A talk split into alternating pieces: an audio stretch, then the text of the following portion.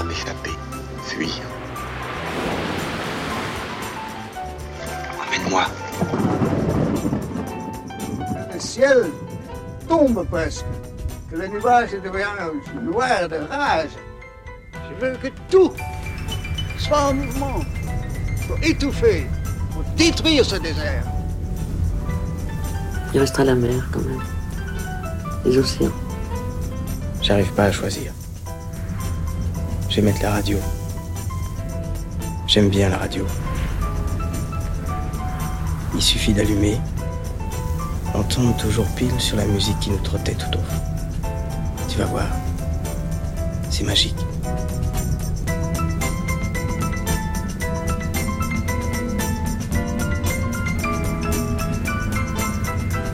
Radio Monobloc. Radio Monobloc. Radio Monobloc. Radio Monobloc. Radio Monobloc. Tu pars, tu t'approches, tu t'approches, tu t'approches, tu t'approches. Chou Là où nous sommes, nous reviendrons. Nous ne voulons pas vraiment partir. Nous reviendrons cheminer ici et là avec celles et ceux qui nous ont ouvert leurs portes, partagé leurs pensées et leurs paysages. Nous reviendrons jeter des galets dans la mer et voir la mer nous les rendre. Quand nous reviendrons, une fois encore, nous porterons les galets à nos bouches.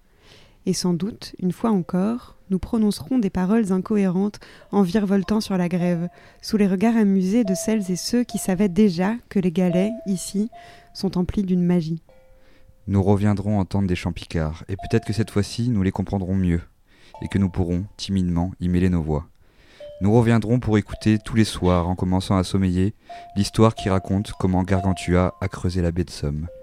Nous reviendrons voir le maire d'Olt et peut-être, qui sait, nous tendrons les bras vers le Christ rédempteur et dirons adieu au poilu qui trône sur la place, harnaché en partance pour Rio de Janeiro sur un petit voilier. Peut-être même que nous partirons avec lui à la rencontre d'autres statues. Nous reviendrons boire un verre au week-end et manger une andouillette au Saint-Pierre, puis reboire un verre à l'étrier et manger une crêpe chez Fromager.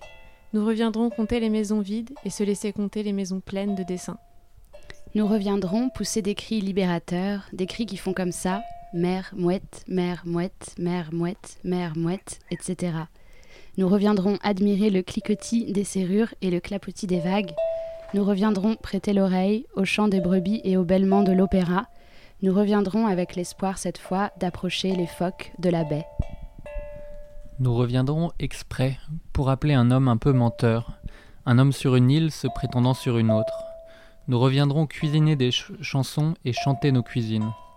Pendant que nous ne serons pas là, nous continuerons d'envoyer des cartes postales à Holt, postées toujours exclusivement sans faute d'Anderlecht. Nous reviendrons jouer au jeu des sept différences entre nos trois mobilhomes identiques.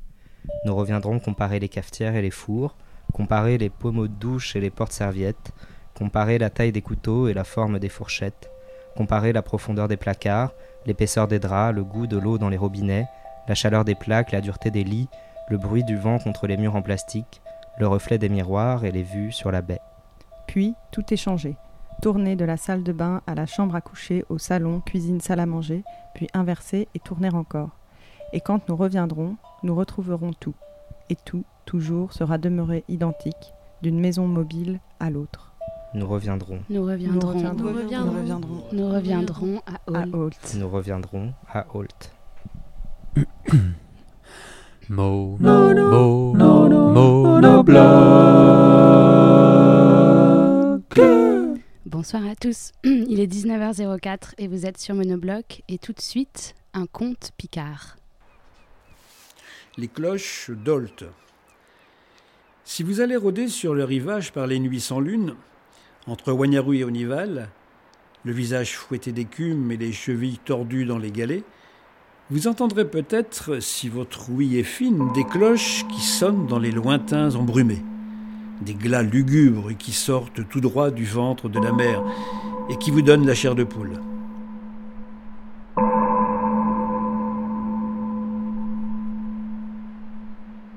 Mais il faut que je vous dise, Colt, autrefois, était un bourg bien plus grand qu'aujourd'hui.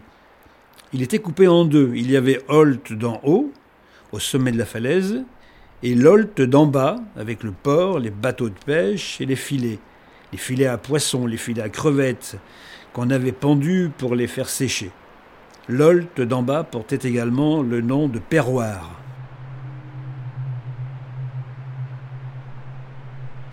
C'est par une nuit noire de l'automne 1579, une nuit d'encre qu'une tempête effroyable s'est déchaînée sur le port d'Olt. Méchante, mauvaise, elle a détruit les jetés, brisé les pieux en bois, retourné les bateaux comme de vulgaires coquilles de noix. Un vent d'enfer hurlait, comme une bande de possédés à vous percer les tympans. Les coups de tonnerre faisaient trembler le phare. Des éclairs, des fossiles de feu zébraient les ténèbres. La mer, furieuse, enragée, bouillonnait, moussait, crachait son écume comme échappée du chaudron de Belzébuth.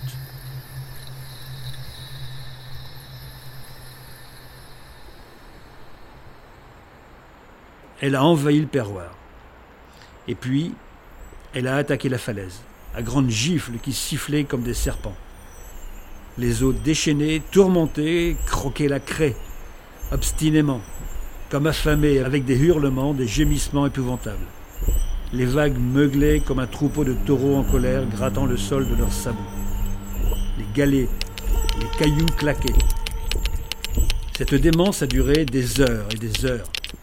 Les lames, coiffées d'écume d'argent, fougueuses, frappaient le pied de la falaise, comme des coups de cognée.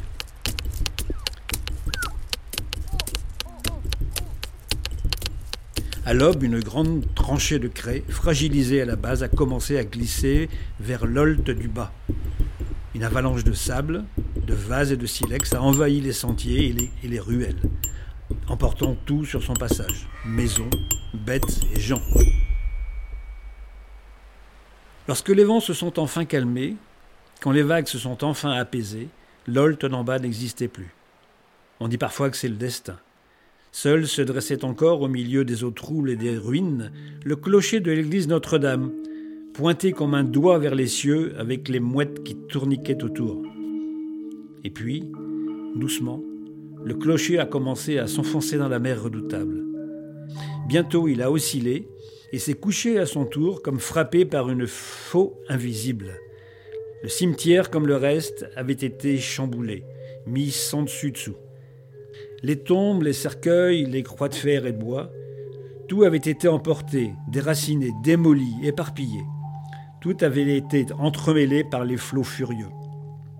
Une ronde macabre où des squelettes, échappés de leurs tombeaux, dérangés dans leur dernier sommeil, dansaient avec leurs yeux troués et leurs bijoux qui brinque-ballaient en serrant dans leurs bras des noyés échevelés.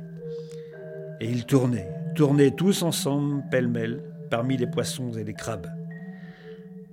Après cette nuit-là, les trépassés, ou plutôt leurs âmes, enfin, ce qu'il en restait, après cette orgie sous-marine, furent condamnés à errer ad vitam aeternam dans les eaux troubles du Hable d'Olt, sans espoir de retrouver une dernière demeure, sans jamais pouvoir trouver ne fût-ce qu'un instant de repos.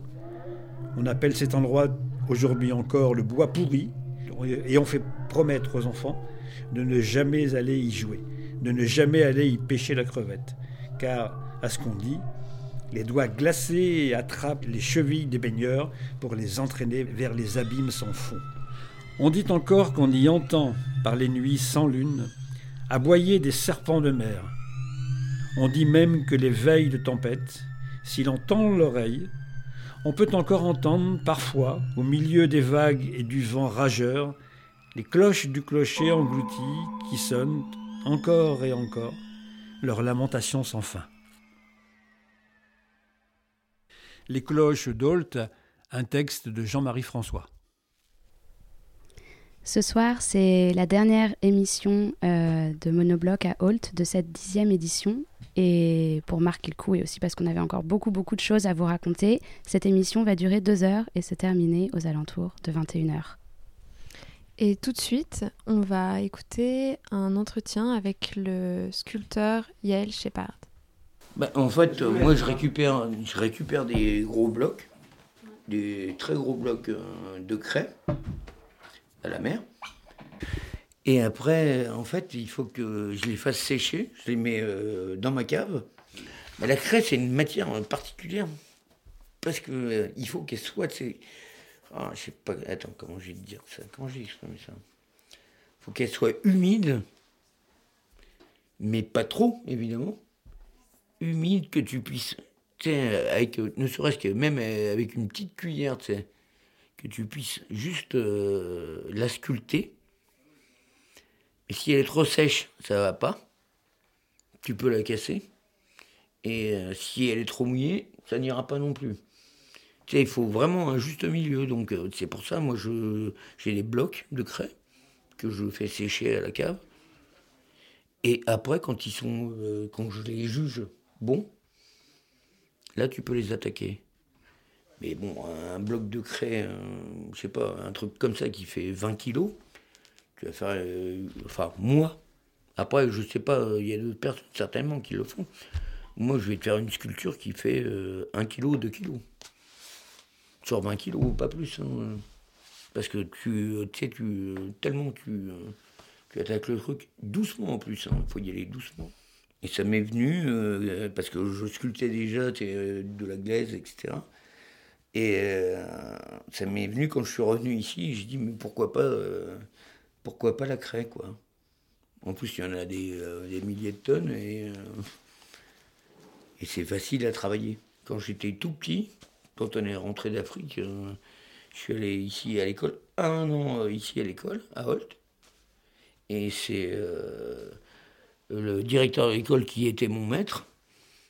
À l'époque, c'était un maître. hein, et qui nous apprenait tout. Et puis les falaises, tu sais comment ça tombe, quoi, la craie. Parce que la craie tombe, pourquoi? Parce qu'elle est mangée par la mer, en bas. Et parce que euh, il pleut dans les, dans les fissures. La, la pluie rentre, tu l'eau elle rentre. Et quand il gèle, ça gonfle. Et après, pouf, ça tombe. Et là, tu as de la belle craie. Tu as des beaux blocs euh, super. Parce que la, la, la craie euh, qui vient de tomber, elle est meilleure que. Bah, elle est, elle est déjà moins sale, elle est plus blanche et tout. euh, Elle est euh, nickel, elle est moins humide, hein, elle n'a pas passé euh, quand t'as les grandes marées. je sais pas si t'es les confrères t'sais, aux grandes marées, là. Euh, elle n'a pas passé je sais pas combien de temps euh, dans l'eau, dans l'eau de mer. Donc euh, c'est déjà bien. Alors celle-ci, tu vois, c'est que, bah, que de la craie, du bois flotté et du silex. Et donc, c'est des trucs que je récupère. Tu sais, ça me vient comme ça. C'est des trucs que je récupère. Hop, j'étais à la maison. Et moi, comme je travaille que la nuit, et euh, tu sais, euh, je cogite beaucoup euh, la nuit, tu sais, il n'y a pas de bruit, machin. Et je dis, bah, tiens, euh, pof, j'ai essayé ça. J'essaye, ça marche, ça marche pas, hein, mais bon. C'est comme ça, quoi. Et tu les récupères là, là Là, sur les falaises, hein, là, à la mer. Alors, logiquement, je pense qu'on n'a pas le droit, mais bon, on m'a jamais rien dit. Et même le maire, il le sait, ce que je fais. Je prends celles qui sont tombées. J'attaque pas la falaise hein, avec, une, avec une pioche ou n'importe. Je ne fais plus que de la sculpture et de la peinture.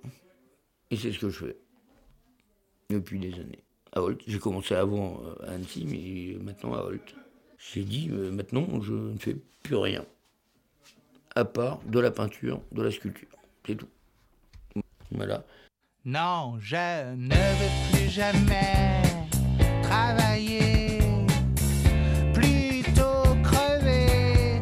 Non, je n'irai plus jamais au supermarché, plutôt crever. Non, mais laissez-moi, non, mais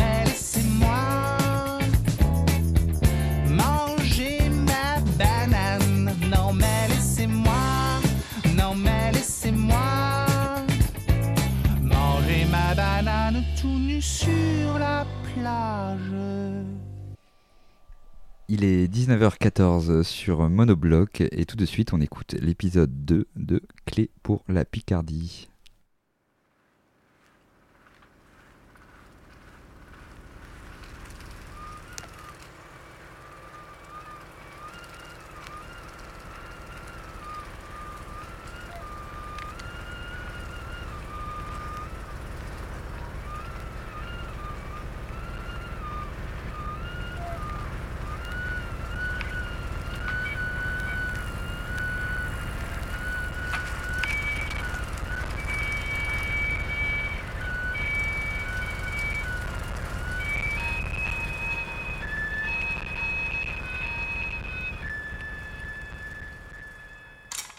Si on veut faire une image, une, serrure, c'est une, euh, c'est une boîte à l'intérieur de laquelle on a mis une mémoire. Et pour euh, ouvrir cette mémoire, pour la questionner, cette mémoire, il faut une clé. Il y a un truc fou quand même, il y a un truc qu'il faut dire, qui est une perte terrible, parce que quand on perd un dialecte local, on perd, on perd, on perd une richesse culturelle inouïe. Chaque fois qu'on perd des, mots, c'est une catastrophe, au sens strict. Enfin, il suffit d'être un petit peu, encore une fois, curieux de la langue, curieux des autres. Le picard n'est pas du français déformé. Quand je dis un nuit et su aller fuir d'un main courti, a vu que m'a louché. Je viens de parler picard, il n'y a pas un mot de français là-dedans. Colaméchuc, c'est une chanson d'un auteur picard aussi, enfin d'un auteur picard, Armel de Poyer, qui était donc euh, de la région du Vimeux-Pontieux, et, hum, et sur une musique de Marc Monsigny, qui est un chanteur euh, picard également. Hein voilà.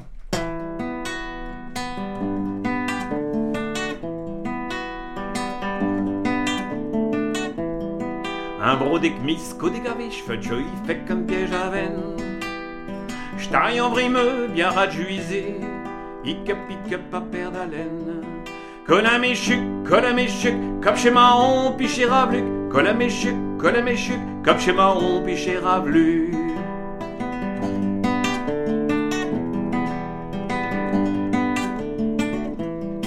Acheteur, il faut qu'un pêche de blé, faut du blé pour avoir de le freine. Quand un papy sera attablé, il ne passera mi plus à ses peines. Colaméchuc, colaméchuc, comme chez Mahon, puis chez Ravluc. Colaméchuc, colaméchuc, comme chez Mahon, puis chez Ravluc. Tout dit bidi, di di, di di bidi, di di. Le domaine linguistique picard, c'est un grand domaine, c'est un grand domaine, hein, parce que ça comprend euh, le Nord-Pas-de-Calais, le Nord, le Pas-de-Calais, ça comprend la Picardie, donc l'Oise, l'Aisne et puis euh, la Somme, et ensuite vous avez la partie de l'Héno-Belge, la partie picarde, picardophone de l'Héno-Belge, hein, euh, qui, qui- qui sont des gens qui parlent le wallon, donc enfin un, donc une langue francopho- francophone belge, mais qui mais c'est du picard. Voilà. Donc ça veut dire que ce domaine linguistique picard, il est énorme. hein. «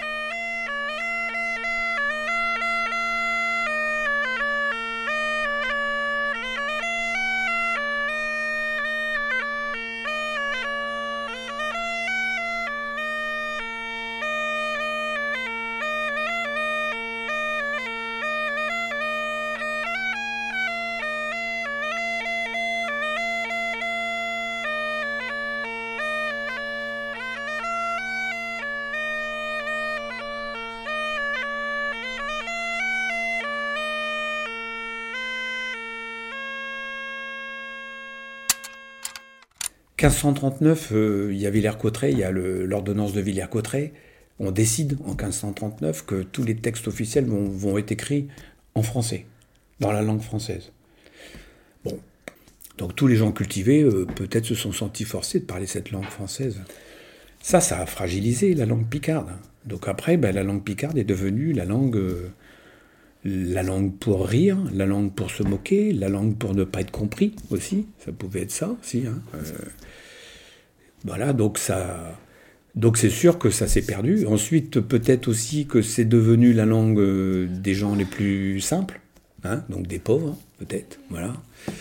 Et puis aussi, l'éducation nationale a joué un grand, un grand jeu, un grand jeu, parce que comme je vous dis, les hussards de la République ont forcé les enfants à parler français. Euh, je veux dire, les enfants allaient à l'école, ils parlaient picard en arrivant à l'école. Bon, ben, on leur à l'époque, on les punissait, on les interdisait de parler picard. C'était pas bien de parler picard. C'était, euh, c'était euh, prolétaire ou c'était, c'était agriculteur, c'était je sais pas quoi. Enfin bon, c'était pas bien de parler cette langue-là. Donc il fallait parler français. Voilà. Et alors, ce qui est marrant, c'est que ces mêmes instituteurs qui étaient quand même des gens cultivés et des gens qui étaient quand même curieux, parfois dans la journée, ils punissaient des élèves parce qu'ils parlaient pas bien français. Et le soir, ils copiaient le mot qu'ils avaient entendu dans la journée, parce que c'était des gens qui étaient très intéressés aussi par la langue picarde. On a beaucoup de dictionnaires, on a beaucoup d'ouvrages qui sont écrits par des enseignants. Ah. Hein? Donc c'est complexe, vous voyez? Donc, euh, et, et, et aussi, il y a maintenant des gens qui font euh, des néolocuteurs. C'est-à-dire qu'il y, a des- il y a des mots qu'on ne connaissait pas en picard. Euh, par exemple, un aspirateur. Ben, parce que ça n'existait pas quand euh, la langue picarde était parlée. Voilà. Donc aujourd'hui, on invente des mots où on trouve des mots qui sont des mots possibles en picard. Par exemple, euh, on va appeler ça un chuche-pourrette. Ben, ben, chuche, c'est parce qu'il suce, et pourrette, c'est de la poussière. Voilà, donc parce qu'il suce la poussière. Donc euh, un aspirateur, c'est un chuche-pourrette. Voilà. Le, Internet, c'est la toile, ça va être l'arnitoile. Parce que l'arnitoile, c'est c'est la toile d'araignée. Donc on peut inventer des mots en, en picard euh, qui, sont, euh, qui, sont, qui seront le, le bon remplacement euh, euh, du vocabulaire français d'aujourd'hui. Alors, on fait comme, comme on titre la- li- li- une petite histoire de l'industrie de la, de la serrure dans le Vimeux, non? Hein? Alors, euh, donc petite histoire de la fabrication de la serrure dans le Vimeux. Non, petite histoire de la, fabrica- de la fabrication de la serrurerie, de non, non, ça va pas. Alors, petite histoire de, petite histoire de l'indu- de l'industrie métallurgique du Vimeux. Voilà. Hein, petite histoire de l'industrie métallurgique du Vimeux. Alors, le Vimeux, c'est quoi le Vimeux? Le pays de Vimeux. Le pays de Vimeux est facilement euh, identifiable quand on regarde une carte, parce qu'au nord, c'est la baie de Somme euh, et la rivière Somme, et le fleuve Somme, pardon, c'est un fleuve. Au sud, c'est le fleuve Brel qui se jette à, Mers, euh. À, à l'ouest, ben, c'est la Manche, c'est la mer de la Manche, hein. et à l'est, on peut le, le, le- comment dire, le repérer avec l'autoroute, euh, l'autoroute qui part d'Abbeville, enfin qui, passe à Abbeville et qui va vers, euh, vers Rouen. Voilà, voilà un petit peu ce que ce, ce que c'est que le pays de Vimeux. Alors, hi- hi- historiquement, il s'est passé des tas de tas de choses, si tu veux. Des, des- les Vikings, euh, il y a eu une bataille con- contre les Vikings dans un petit patelin qui s'appelle Saucourt, là, pas loin. Euh, et justement, j'en parle un petit peu parce que c'est, il y a eu une, il y a eu une nécessité pour les gens de savoir travailler le fer pour forger des outils et des armes pour se défendre contre contre les contre les envahisseurs. hein. Et c'était, alors on peut dire que la baie de Somme, la baie de Somme, ça a été le, lorsque tu viens de, de- du nord, hein, de, de- de- des Pays-Bas, par exemple, la baie, de, Somme est le premier endroit où tu peux rentrer dans, dans, dans le entre guillemets royaume de France à l'époque. Avant, tu peux pas. Il n'y a, y a, pas a pas de fleuve suffisamment long euh, pour, euh, pour, euh, pour, pour pénétrer et débarquer des, armées comme le faisaient les, Vikings. Alors les, Vik- les Vikings, mais ce qu'ils venaient surtout chercher, ils- lorsqu'ils rentraient en baie de Somme, c'est qu'ils dévalisaient toutes les abbayes pour, pour, pour prendre ben, tout ce qu'il y avait, les, tout- toutes les reliques, tous les trésors, tout l'argent, tous les. Sinon, non, c'est la serrurerie. Le pays de Vimeux est surtout caractérisé par sa serrurerie, bien sûr. Hein. Alors, d'où vient cette tradition métallurgique? Alors, la, la, baie de Somme a, été de tout temps un lieu de passage. hein. D'abord les conquérants, les Vikings, hein, euh, les Anglais, bien entendu, qui étaient en face. hein. Donc, euh, donc euh, terre de passage.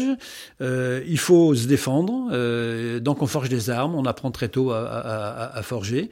Et euh, le, le- le- port de Savalerie est un port de commerce important à l'époque. Il approvisionne le pays de Vimeux en matières premières, euh, avec l'acier qui vient, qui vient d'Angleterre, qui vient de Suède, qui vient d'Espagne, euh, avec le charbon un peu plus tard, qui viendra aussi de, en premier d'Angleterre, parce que les Anglais avaient commencé leur révolution industrielle avant, avant nous. Quoi.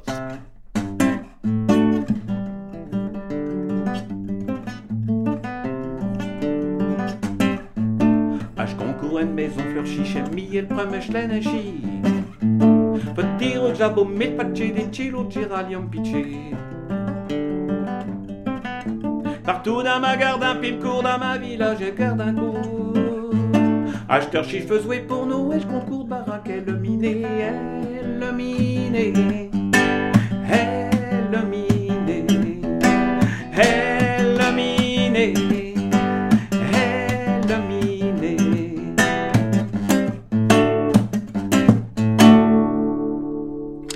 Et je vis dans un, je vis, je vis aussi dans un endroit qui a la guerre, un des trois piliers de nous euh, écrivains picards. Ben oui, on a reconstruit beaucoup, beaucoup, parce qu'on a été beaucoup, beaucoup détruit. Mes arrière-grands-parents, ils se sont enterrés dans des, dans des champignonnières qui étaient au départ des, des, des, des carrières de, de craie, de, de terre meulière, pierre meulière. C'est devenu des champignonnières parce que c'est très bien pour les champignons ou pour, ou pour les, les chicons. Et ils se sont enterrés là-dedans euh, en 14, 18, 14, et ils ont commencé en 40. Et puis ils ont recommencé en 44. Mais euh, et chaque fois, ils ont reconstruit. Chaque fois, ils ont reconstruit. Et c'est quoi les bûches, du coup? Alors, les muches, du latin musso, souris. C'est des trous où, se, où on, se, où on se met comme des souris. Alors, vous avez un village souterrain, euh, le nom m'échappe à l'instant, pas loin, hein, au-dessus de la ville, euh, un village entier, où il y avait, il pouvait y avoir, je sais pas, 5000 personnes, euh, avec des, chambres, des pièces pour chaque famille. Quand les envahisseurs arrivaient, hop, on allait dans le trou, on allait, on allait se cacher dans le village souterrain. Et évidemment, il fallait que le meunier restât là-haut. Et quand on faisait du feu, on faisait du feu à l'intérieur des muches, et la fumée foutait le camp par des tuyaux, par des- enfin par des trous, et s'évacuait par la cheminée du meunier pour tromper l'ennemi. Voilà. Donc c'était très pratique. En plus, un ennemi qui, s- qui voulait se- s'introduire là-dedans, il risquait, il allait pas loin. Il allait pas loin. Donc on a une sorte d'habitude en Picardie de s'enterrer pour euh, se protéger. Et, vous êtes en plaine. Là, c'est pas comme dans le Vercors ou en montagne. hein. Vous, pas, vous- vous êtes là, l'ennemi vous voit de très loin. De très loin, il vous repère. Donc le meilleur moyen, c'est de s'enterrer. Donc depuis très très longtemps, les gens se sont enterrés.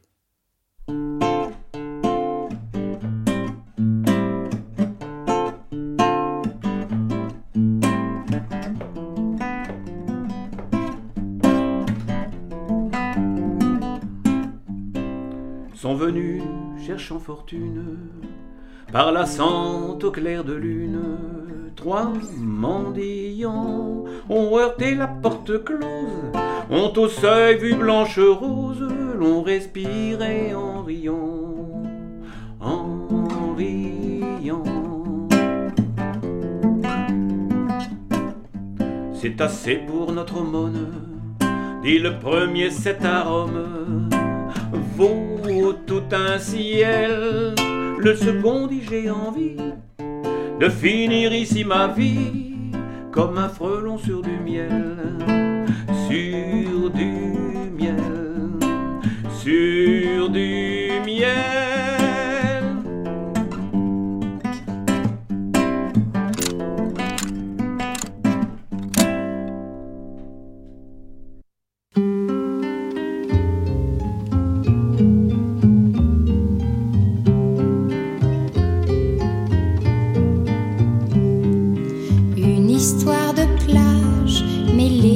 et d'eau. Dans un coquillage, la voilure d'un bateau qui se balançait sur le bord du soleil, emportant qui sait nos illusions nées de la veille. J'ai trop souvent fait naufrage pour n'avoir pas su dire alors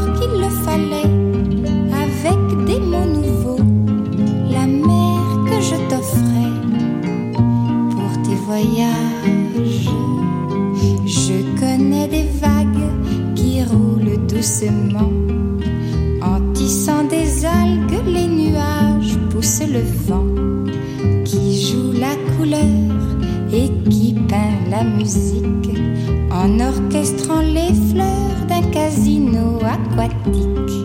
Je te donne l'océan tu te souviennes des courses dans le vent que nous faisions ensemble, espérant que l'amour serait au large. Une histoire de plage mêlée de sable et d'eau. Dans un coquillage, la voilure d'un bateau qui se balançait sur le bord du soleil.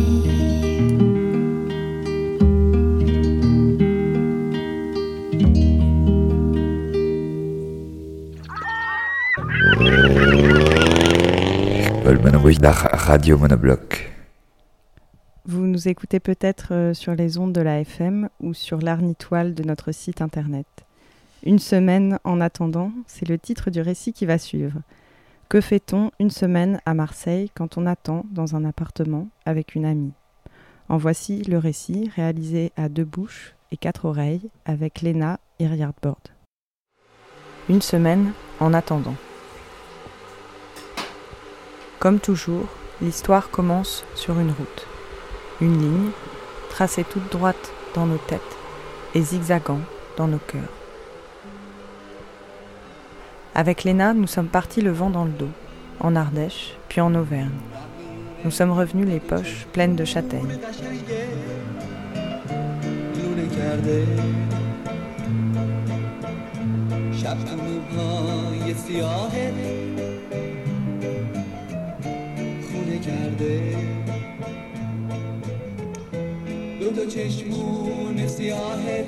Et comme au cours de la semaine, je perdais l'odorat et le goût, on nous a déclaré que probablement nous avions le fameux, la fameuse Covid-19. Mais seulement voilà, il fallait attendre le résultat du test. Et, en attendant, se confiner ou se confier, l'une à l'autre, l'autre à l'une. Alors, j'ai fait la valise rouge et je suis venue chez Léna, à l'appel de mai. Depuis la butte de Saint-Mauron, nous voyons tout Marseille. Nous rigolons et nous nous fabriquons une nouvelle petite grotte, faite des trouvailles de nos intérieurs et des extérieurs qui nous entourent et nous habitent. C'est la châtaigne, tu fais un petit mot. C'est très chaud là, attends, je dois la mouiller.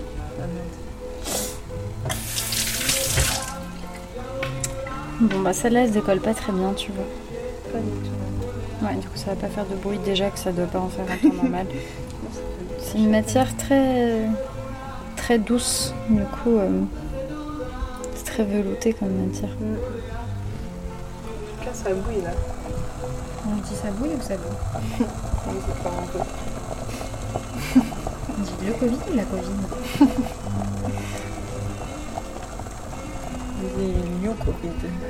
You Covid.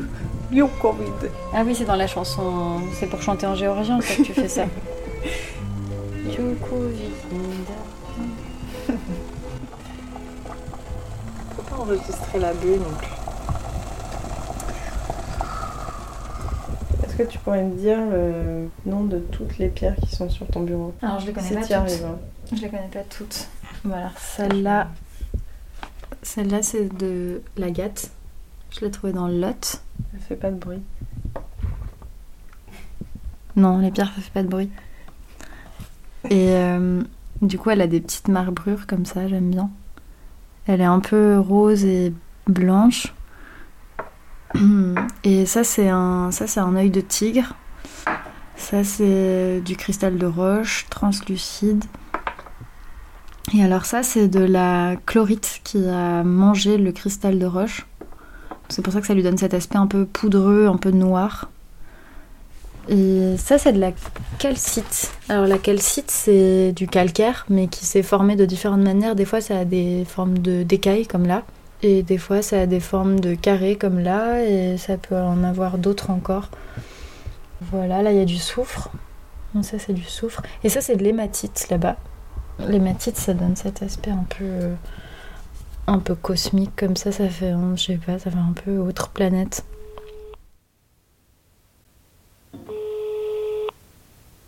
Allô, allô? Oui, allô Pierre-Jean? Oui, coucou. Oui, salut, ça va? Ça va et toi? Oui, ça va.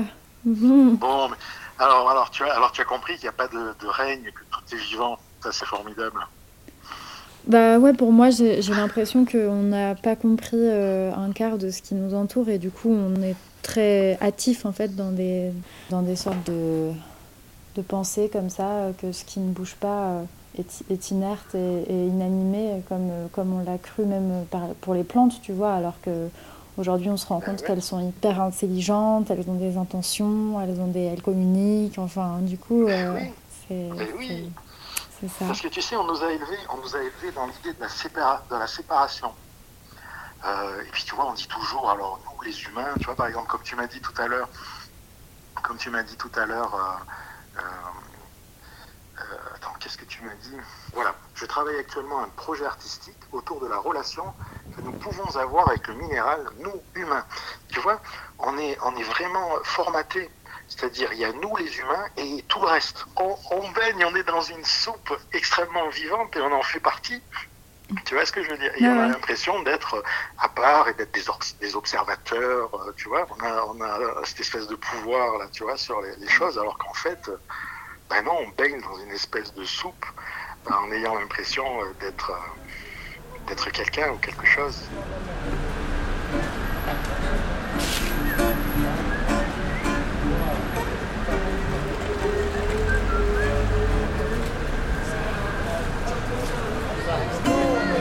lá.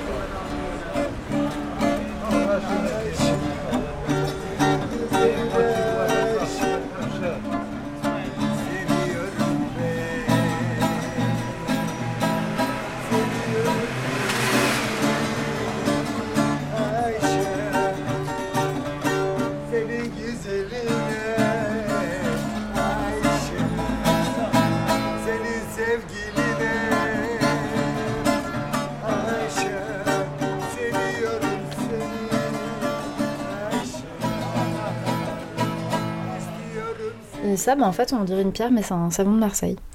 Tu peux me le décrire?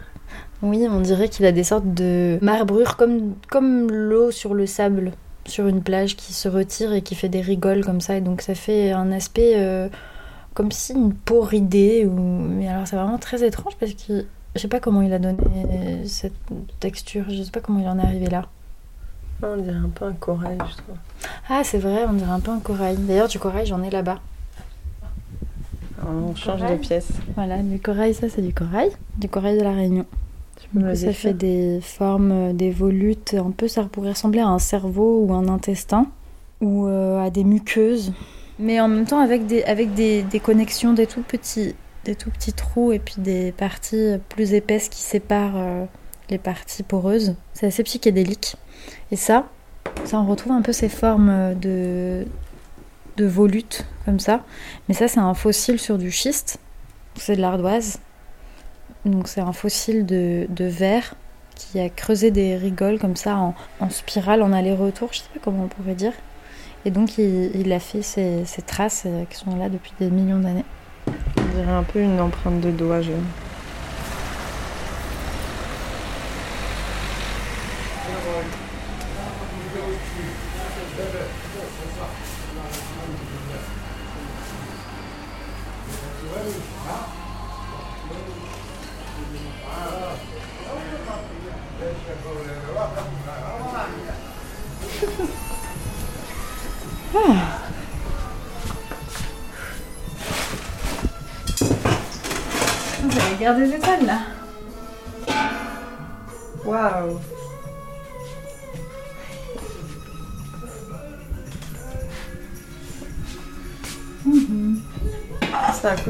Ça, carrément Ouais.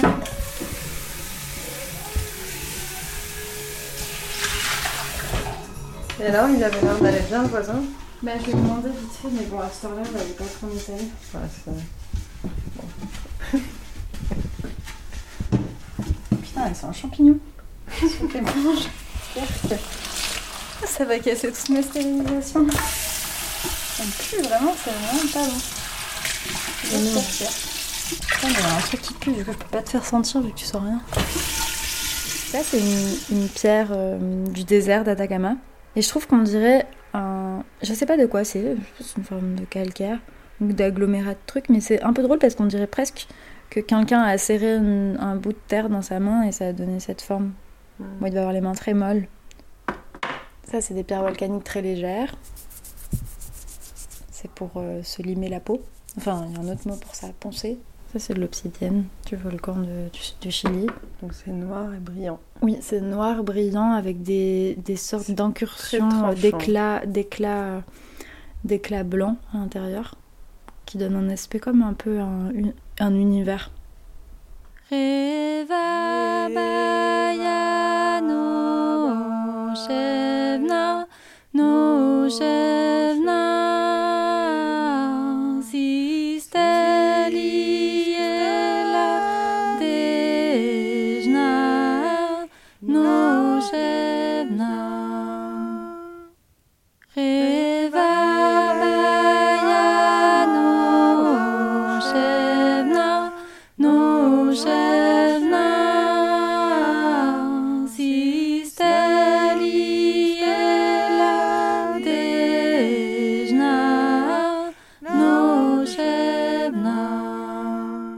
Dans mon abri sous roche, il y a des cristaux. Je me suis fait un nid entouré de, de tous ces objets. D'autres collectionnent des figurines, hein, sûrement, des, petits anges, des petites bêtes en porcelaine, des objets de, pays lointains, d'autres traditions que la nôtre. Ici, c'est un peu ça finalement, mais avec une multitude de morceaux du dehors que j'aurais ramenés à l'intérieur, que j'observe, que j'intègre, que je mâche, des formes étranges, des assemblages euh, bizarres, des designs plus ou moins contemporains, des brillances, des volumes, pour me rappeler qu'on n'est pas les seuls à vivre ici, et que non loin de nous grouille une vie infinie qui ne cesse de se renouveler.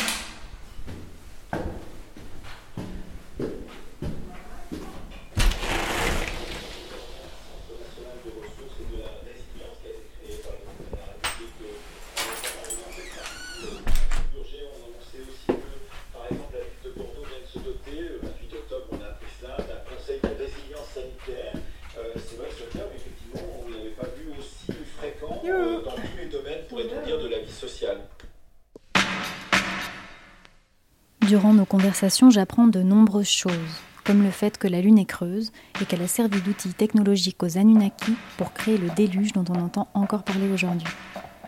Que ces derniers ont construit les premières pyramides bien avant les Égyptiens.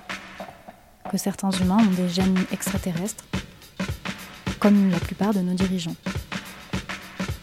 Que les cristaux ont été plantés comme des radis par des lémuriens venus de très loin il y a bien longtemps. D'ailleurs, les humains peuvent communiquer avec eux. Et si des gens sont malades, c'est qu'ils sont dans le trouble. D'ailleurs, le coronavirus n'existe pas. Les cristaux ont la réponse pour soigner le genre humain. Et lorsqu'on les écoute, on entend que dans le futur, les choses vont changer. Qu'il y aura une prise de conscience générale. Que c'est maintenant.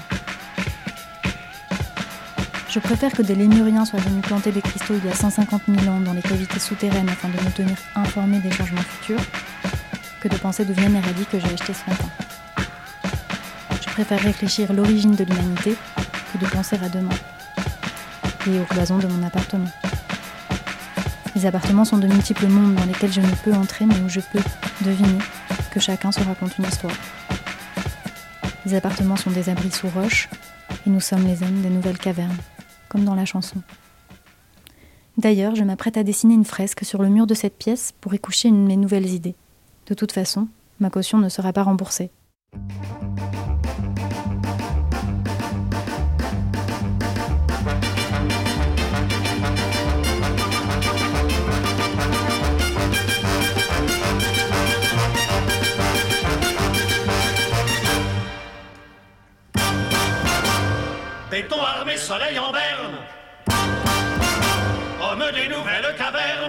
Voilà ce que nous devenons.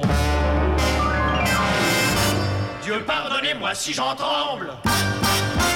J'avais rêvé de grands ensembles. Ensemble est un si joli nom.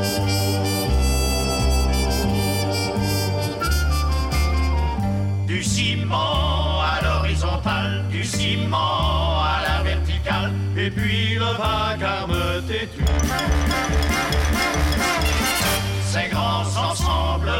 Si rude que je rêve de solitude comme d'un paradis perdu.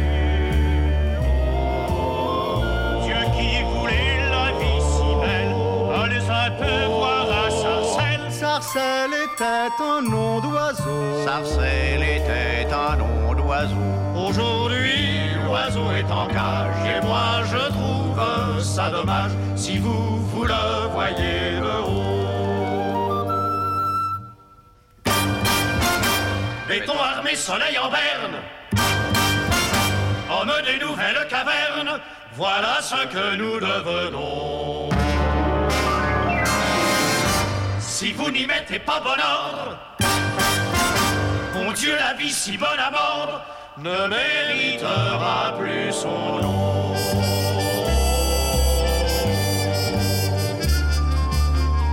Dieu, faites-moi changer d'adresse et faites que encore une fois mes mains nues.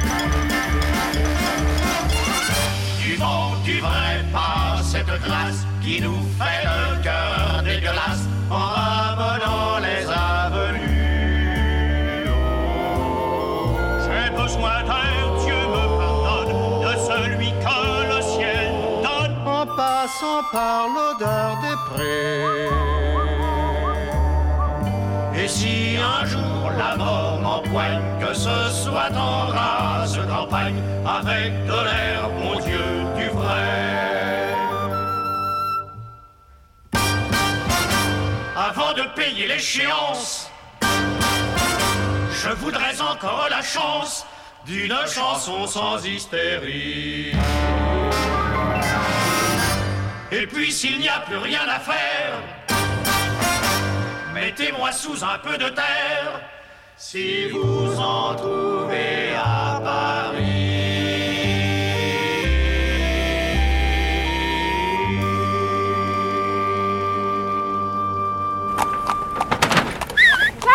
Mmh, monobloc. Pour cette dernière émission sur le thème de l'envol, j'ai eu envie de m'attarder un peu sur un animal particulier, car doté d'ailes, mais incapable de voler, la poule. La poule, c'est un concept tragicomique, une tentative avortée, impossible, impossible. Regarder une poule, c'est se rappeler que même en essayant très fort, il est possible qu'on n'y arrive pas. La poule, c'est l'humilité. Mais c'est aussi la beauté, simple, brute. Ses gloussements, ses caquettements, ou parfois, mais c'est plus rare, ses claquettements, sont indéniablement mélodieux. Sa démarche est imprévisible, audacieuse, arythmique. Elle sait effectuer avec sa tête des mouvements d'une grâce infinie, et son corps, sans celle-ci, a la capacité de continuer à vivre encore de longues minutes. On comprend dès lors que la poule est inspirée tant d'œuvres sensibles, poétiques et musicales. Au début du XVIIIe siècle, Jean-Philippe Rameau compose une pièce pour clavecin intitulée sobrement La poule.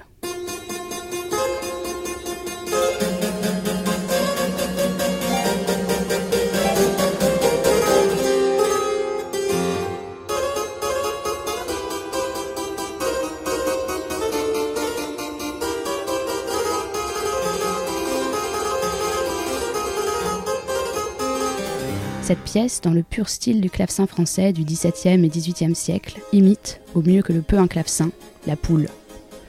On peut entendre dans les alternances du mode mineur et du mode majeur les échecs puis les tentatives inlassablement répétées que la poule effectue pour s'envoler. Il apparaît clair à l'écoute du morceau qu'elle n'y parviendra pas.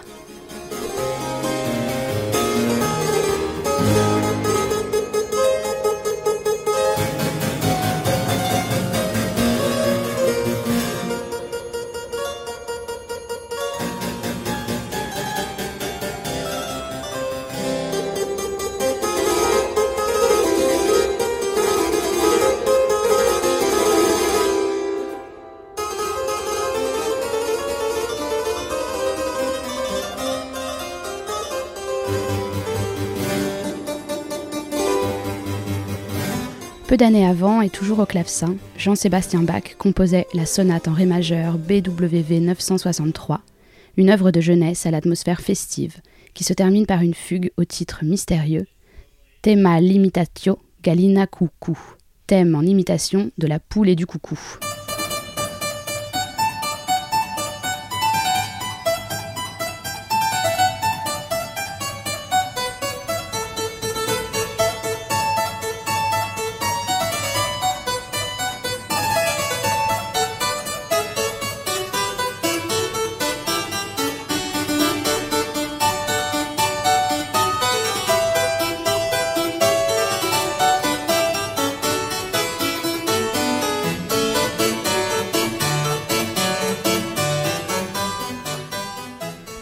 Entend la poule en train de glousser et le coucou qui lui répond.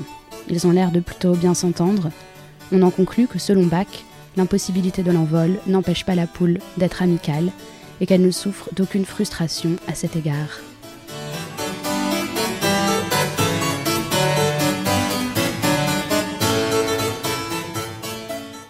Quelques décennies plus tard, en 1785, Joseph Haydn compose non pas une sonate ou une courte pièce pour clavecin, mais une symphonie, la symphonie numéro 83 en sol mineur, surnommée La Poule. Si elle commence sur une tonalité tragique, l'esprit devient rapidement plus léger, puis vire à l'humour, voire à la moquerie, dès l'entrée des violons et des hautbois qui imitent grossièrement le caquettement de la poule. Il semble clair que Haydn ne projette dans la poule que le seul effet comique, ignorant sa dimension tragique, et on en conclut qu'il ne les tenait pas en haute estime, voire qu'il les méprisait.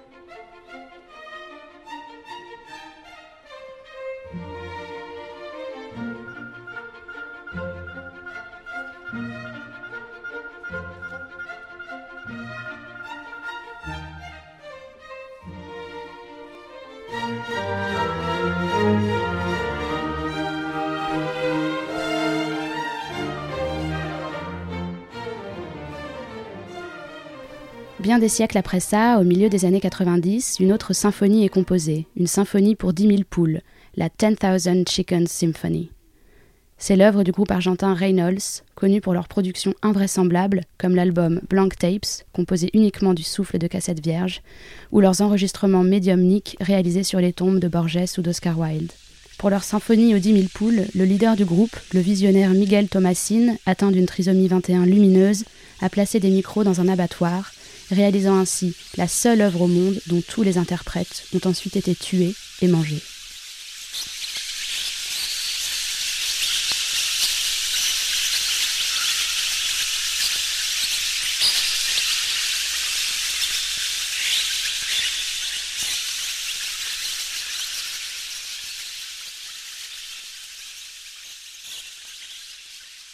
Enfin, en 2019, c'est un canon de Johann Pachelbel, le célèbre canon en ré, qui a été transposé par les musiciens australiens Brett Young et Edith Chen pour être repris par des poulets en plastique. Oui, des poulets en plastique, ces équivalents de Sophie la girafe mais en forme de poulet, qui couinent quand on leur presse le ventre. Cela commence par un quick indéfini, puis un autre, puis un autre. Très vite, la mélodie s'installe, les poulets s'unissent et s'harmonisent. Dans cette émouvante interprétation, on entend les larmes des poulets plastiques, et c'est comme s'ils chantaient la tristesse de toutes les poules qui pleurent ce ciel inaccessible, qui pleurent l'impossibilité de l'envol.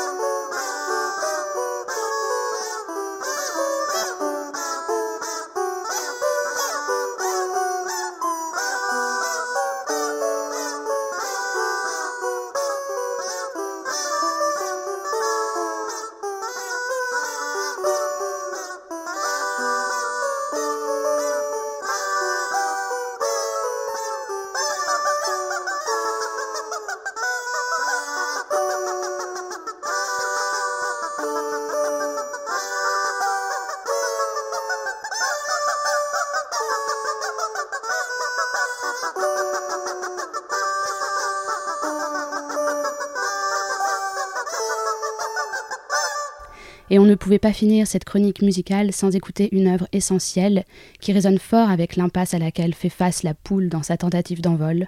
Il s'agit ici d'une autre impasse, communicationnelle cette fois, entre une poule et la pluie.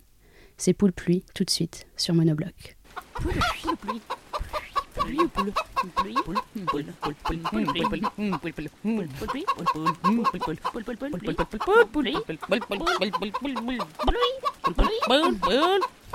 Boo! Boule.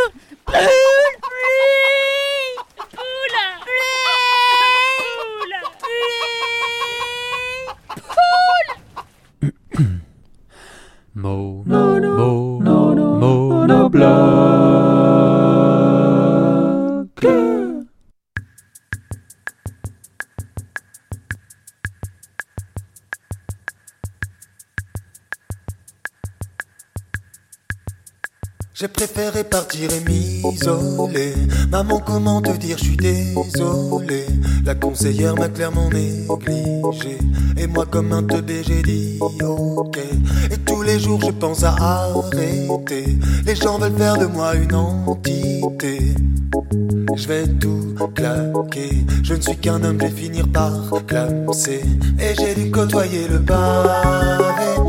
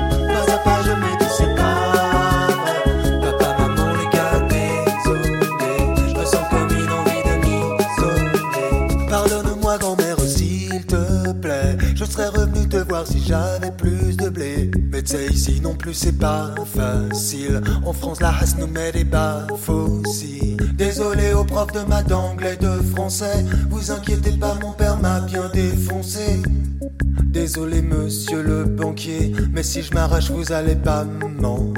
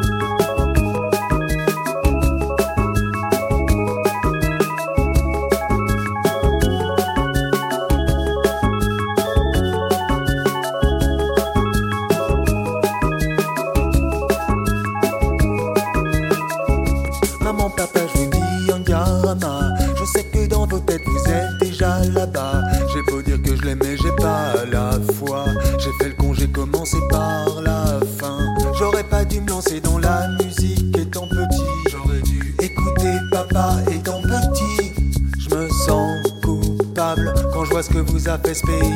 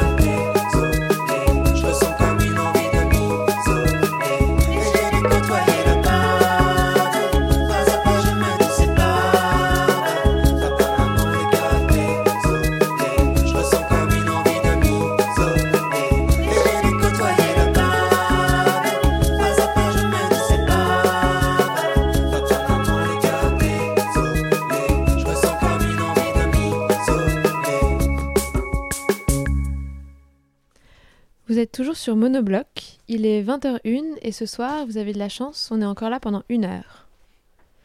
Holt est, jon- est jonché sur une falaise. Avec Xavier de Jonquière, membre de l'association Holt Environnement, nous sommes allés visiter ce monument de craie pour mieux comprendre d'où elle vient et où elle va.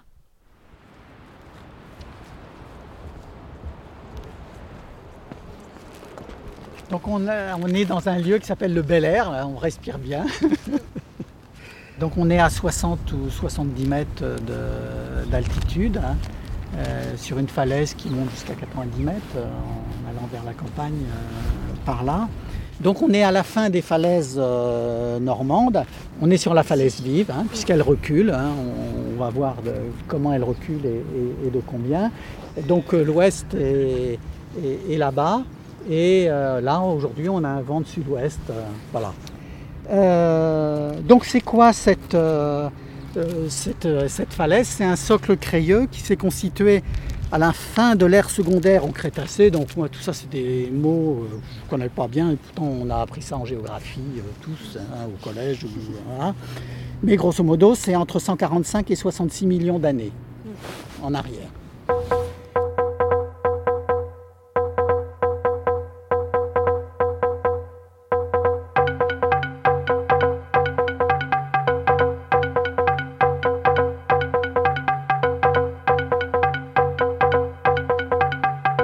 C'est un peu vertigineux, quoi, le, le voyage que je vous propose, euh, qui est un voyage dans le, dans le temps. Non mais ça va, moi j'ai une capuche aussi. Euh, c'est euh, voilà, toutes ces années et en même temps la variation du niveau. La mer qui était au-dessus, à un moment la mer, on va le voir tout à l'heure, était à 120 mètres en dessous du niveau de la mer là. Vous imaginez la géographie qui n'a rien à voir avec ce qu'on euh, qu'on voit là. Donc on va, on va, on va reparler tout à l'heure, mais c'est complètement déstabilisant. C'est, on peut faire des choses extraordinaires en essayant de se remettre dans ce, monde accéléré là depuis euh, 150 millions d'années jusqu'à aujourd'hui, avec la mer qui monte, qui descend, le climat qui change, des dépôts. Et euh, voilà. À cette époque, donc la France actuelle est une mer peu profonde, dont seul émerge le massif central et le massif armoricain. La falaise visible, elle correspond à euh, environ 7, années, 7 millions d'années euh, de dépôt.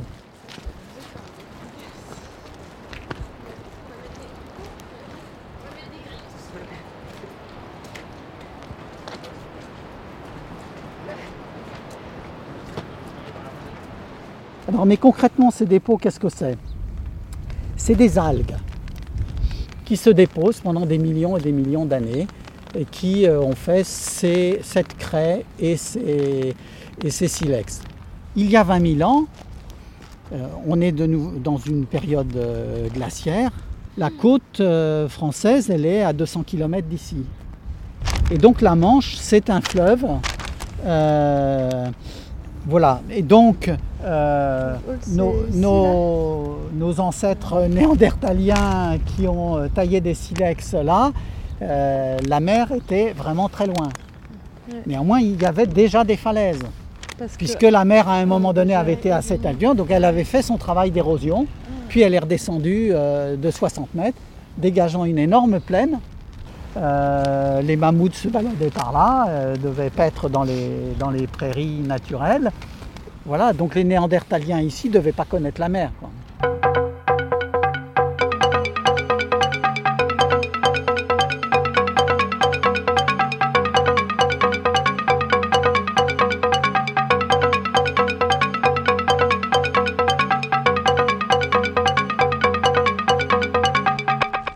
Donc le cordon de galets à l'entrée de la baie de Somme, il s'est constitué progressivement, puisque les galets euh, sont le, euh, le fruit des silex qui euh, sortent de la falaise quand elle s'écroule.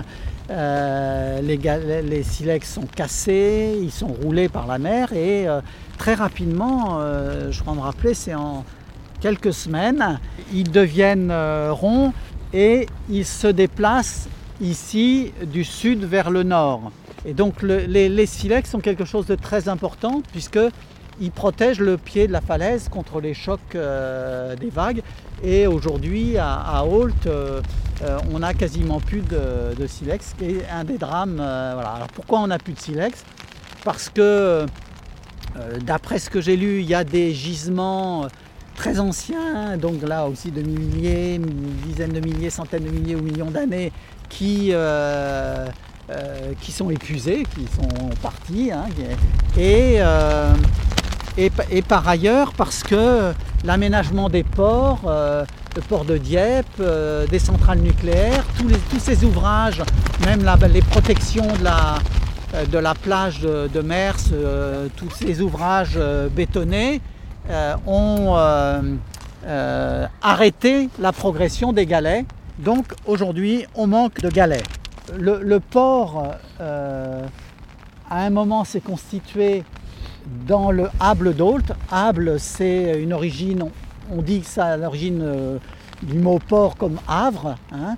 et, euh, et donc, pendant tout un temps, le port a été derrière le cordon de galets. Et progressivement, le cordon de galets partant vers le nord, ben le, port euh, euh, protégé derrière le cordon de galets, il était de plus en plus éloigné de, de Holt. Voilà, au 14e, 15e siècle, le port, il était arrivé euh, à la hauteur d'Hautebut, mais ça correspond à l'étang que l'on aperçoit la plus grande tache d'eau là, hein, qu'on aperçoit là-bas. Donc au 14e, 15e siècle, le, port était déjà là, ce qui faisait quand même un peu loin pour euh, un village de pêcheurs qui était là.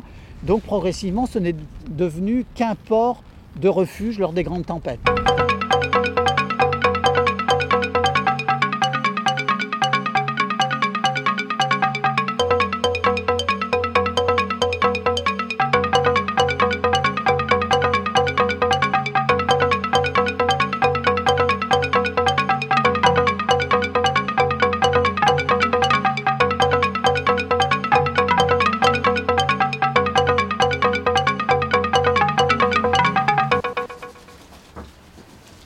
Quoi est dû le recul de la, de la falaise?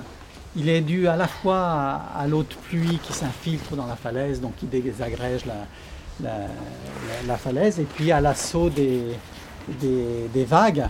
Euh, vous me demandiez tout à l'heure si j'avais déjà vu un pan de falaise euh, s'écrouler. Euh, non, mais par contre, je l'ai vu venant s'écrouler en bas. Et on comprend vraiment que euh, c'est une espèce de liquéfaction de la, de la falaise. euh, parce que la, la craie s'écoule et, peut s'écouler jusqu'à une cinquantaine de mètres. Alors il y a des blocs un peu plus durs qui ne se désagrègent pas, mais ça devient presque de la poudre.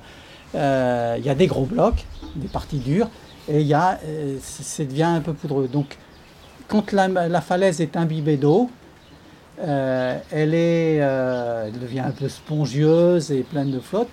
Et quand le- le- les vagues viennent taper sur la falaise, on entend d'ici les vibrations, le, choc des, des vagues euh, conjuguées à l'infiltration de l'eau euh, fragilise la falaise. Il y a, il y a, il y a 5-6 ans, euh, il y a eu des coulées de- d'eau euh, qui descendaient du plateau, un vrai torrent.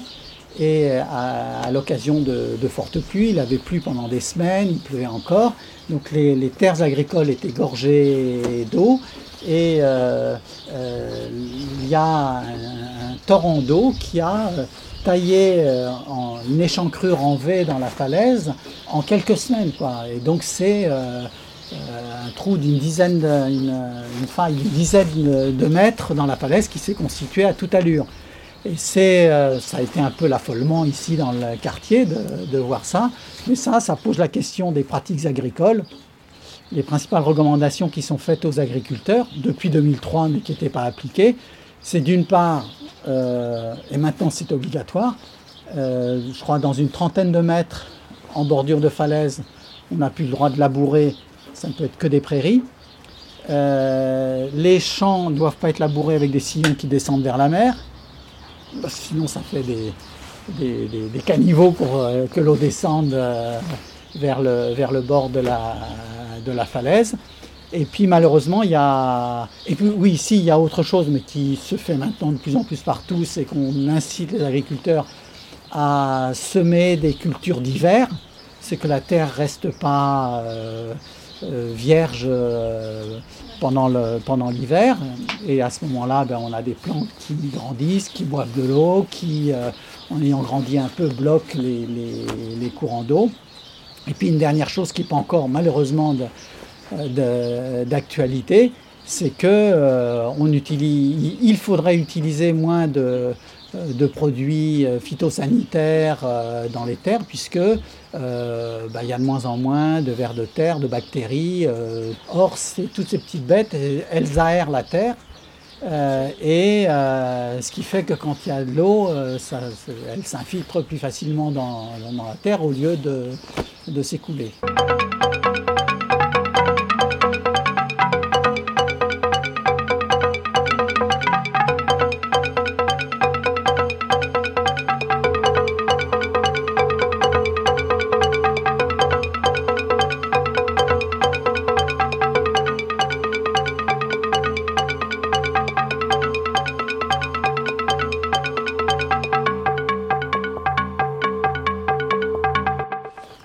1825, c'est la date du cadastre napoléonien. Donc c'est les premières cartes euh, euh, où on peut voir euh, vraiment la, la falaise. Donc vous voyez, là c'est la plage du casino, hein, et où déjà en 1825 ça devait être renforcé, protégé, et où le recul a été très faible. Et euh, ben, en face de chez moi, euh, vous voyez tout le recul qu'il y a, a eu. Donc le, trait vert, c'était 1993-1997. Euh, et ça, c'était les prévisions. C'était en 2001, la prévision du plan de prévention des risques. C'était une prévision de recul à 50 ans en 2001 et une prévision de recul à 100 ans. Ma maison n'était pas dans la prévision de recul à 100 ans quand, quand je l'ai acheté. Ça, c'est plan de prévention des risques de 2015. On voit le trait de côte en bleu, le trait de côte 2014. Euh, la limite dangereuse à 10 ans, la limite dangereuse à 20 ans qui est jaune et la limite dangereuse à 100 ans. Ma maison euh, qui est là, elle se retrouve partiellement dans la zone dangereuse à non, elle est là, pardon, dans la zone dangereuse à, à 100 ans. Voilà. Et donc, euh, à 10 ans, la prévision, c'est une prévision, donc euh, elle ne se réalisera peut-être pas, c'est que le- le- l'angle de la rue par laquelle vous êtes arrivé euh, ben, devrait être coupé, va être en- on va être en zone dangereuse. Et donc moi j'ai posé la question à la municipalité, dans le plan local urbaniste, de, il m'a fallu deux ans pour le négocier, de prévoir que euh, ma rue, qui s'appelle la rue Mariage, euh, qui va devenir, tout, ce quartier-là va devenir enclavé, plus d'accès, qu'elle soit prolongée pour rejoindre une autre rue pour euh, un jour que ce quartier ne soit pas seulement ravitaillé par les corbeaux. Ou alors, il fallait choisir d'anticiper et d'exproprier une vingtaine de maisons là, pour dire, euh, ben oui, il faut être conscient que dans 10 ans ou dans 15 ans, on ne pourra plus habiter là et qu'il faudra rayer ce quartier de la carte. C'est typiquement ce genre de choix de, de- société. Donc c'est un choix euh, social, humain par rapport euh, aux gens qui vivent là. C'est un choix financier aussi. Est-ce que, qu'est-ce que ça coûte d'acheter et démolir euh, 20 maisons ou de, de créer une voie nouvelle pour euh, permettre d'y, euh, d'y accéder Et donc, le recul de la falaise, c'est un danger, mais euh, contrôlé un peu. Enfin, quand, quand vous essayez de contrôler un peu. euh, Ben, les générations précédentes ont essayé de la contrôler et tout le débat aujourd'hui, c'est euh, qu'est-ce qu'on fait? La, la- la contrôler par des mesures de prévention pour éviter que l'eau pluviale dégouline n'importe où, oui. La contrôler par des protections euh, lourdes, euh, là, c'est le débat. Est-ce qu'il faut euh, engouffrer euh, des millions, des dizaines de millions d'euros pour euh, la protéger au pied? Les gens qui habitent là, il- là, là, la, la digue, elle s'arrête là. Les gens qui habitent là, Ils disent faut mettre des enrochements en bas là pour que ça recule pas. Faut-il, faut-il pas Dire faut, il faut simplement défendre euh, ce qui est là, mais la théorie officielle de l'État, du syndicat mixte et de la municipalité précédente, même s'ils ne voulaient pas l'avouer, mais ça a été écrit dans les documents que l'on a, c'est de dire euh, ces ouvrages de protection, on les abandonne aussi. On laisse vraiment la mer faire. C'est un jusqu'au boutisme. euh, voilà.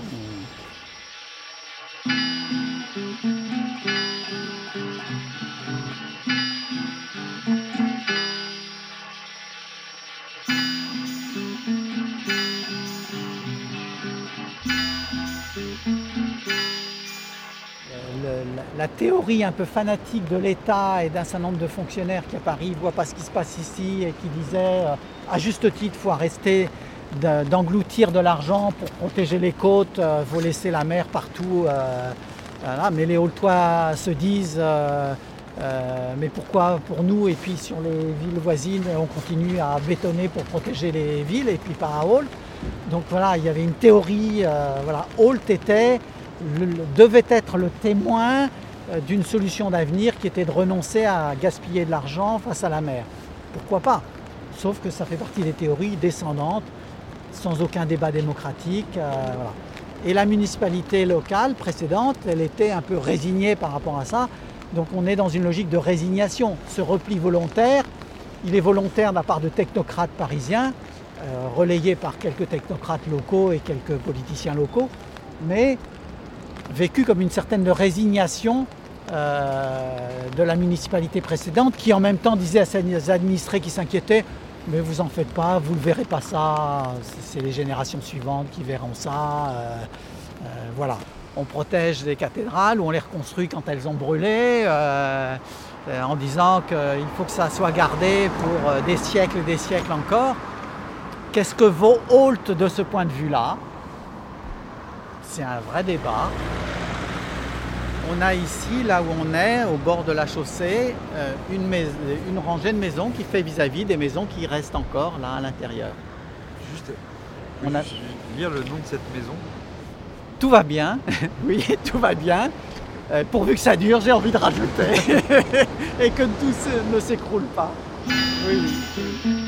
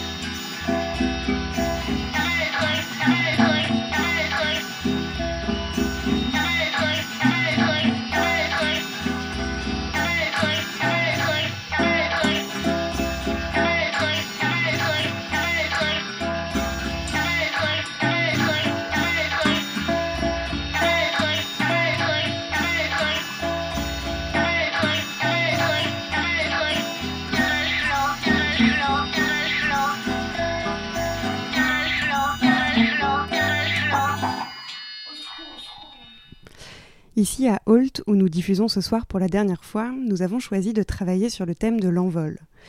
Il y a quelques semaines, sur les bords d'une autre mer, tout à l'autre bout de la France, à Marseille, l'artiste Abraham Poincheval exposait des traces de ses performances passées et à venir.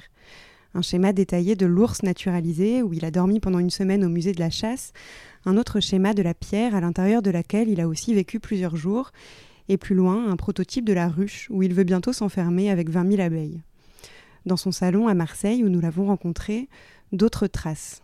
Sur un meuble, une poule empaillée, comme un souvenir des œufs qu'il avait couvés il y a quelque temps au palais de Tokyo, et par terre un casque de chevalier, morceau de l'armure dans laquelle il a traversé à pied toute la Bretagne.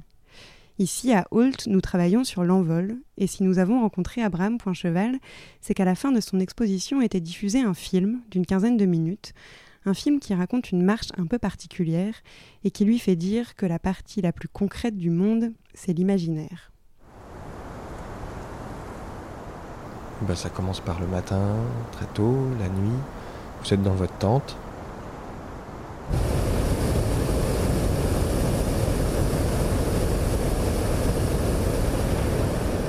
Le film commence par le matin, très tôt, la nuit. Abraham Poincheval se réveille dans une tente. Voilà, vous, euh, oui, vous avez peut-être déjà eu une ou deux journées de marche. Euh, vous êtes épuisé un peu, vous êtes dans la tente, euh, vous vous préparez à, à cette journée de marche, donc vous avez envie.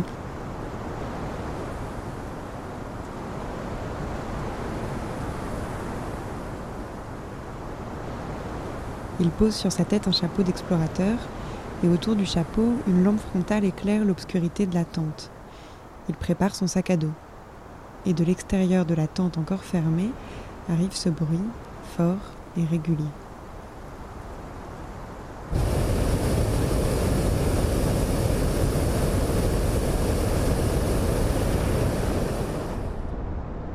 Et puis vous ouvrez, euh, du coup vous avez fait votre pactage, tout ça, vous ouvrez la, toile de la tente, et puis vous avez ce paysage euh, de nuages devant les yeux.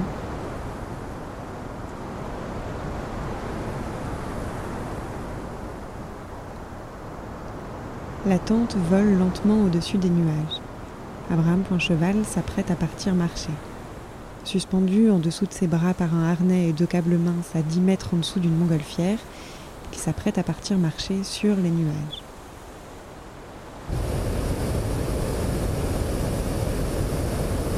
C'est encore la nuit, vous sortez un peu les, vous sortez vos jambes, voilà, et, euh, et puis là tout à coup, hop, vous descendez de la tente et vous faites les premiers pas dans un espace euh, cotonneux, en fait, euh, vaporeux, vous savez pas trop ce que c'est, puis vous commencez à avancer comme ça, vous avez encore votre frontal parce que c'est le jour qui pointe, et, euh, et vous commencez à votre, votre marche, et puis jusqu'à ce que le, le jour se lève petit à petit.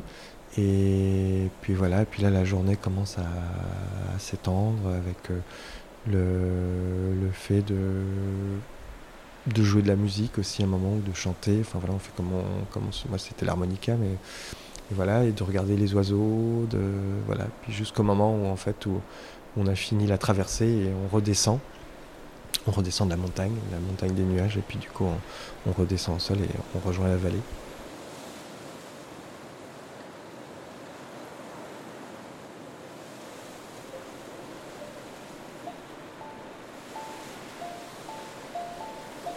Abraham Poincheval s'est envolé. Mais de l'envol lui-même, du décollage, on ne voit rien. Et ce n'est pas la question.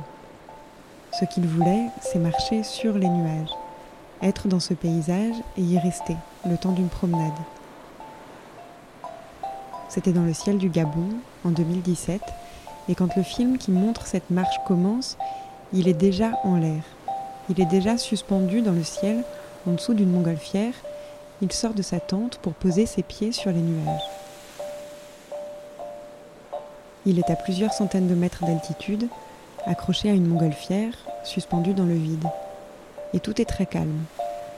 Il n'y a aucune inquiétude. Son visage est serein et curieux. Il marche, il pose ses pieds et avance, tranquillement, le pied gauche puis le pied droit, au-dessus des nuages. Il observe, il regarde autour de lui et continue à marcher. Il boit du thé, il joue de l'harmonica. Il est dans le vide, mais il avance. Il est dans le vide et il cherche ce qui s'y trouve. Il en cherche les bruits, les odeurs, les textures. Il est dans le vide et tout est calme. Il y reste. Il s'y promène.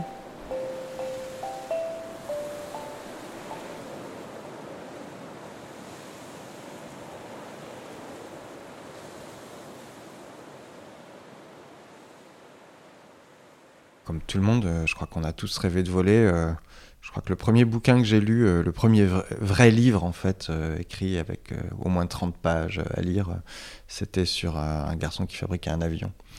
Et je me souviens que ça m'avait laissé une trace assez, assez forte. Je m'étais dit, waouh, incroyable. Voilà, c'est peut-être commencé comme ça. Puis bon, puis moi je suis quelqu'un aussi qui, même si aujourd'hui c'est plus compliqué, mais qui aime bien passer du temps à ne rien faire. Et du coup, regarder les nuages, euh, c'est quand même un, un grand passe-temps euh, sublime. Comment vous l'imaginiez cet espace au-dessus des nuages avant d'y aller? Quand vous regardiez les nuages, qu'est-ce que vous imaginiez? Euh, Je crois que j'imaginais qu'en fait on était, euh, on était sous l'eau en fait.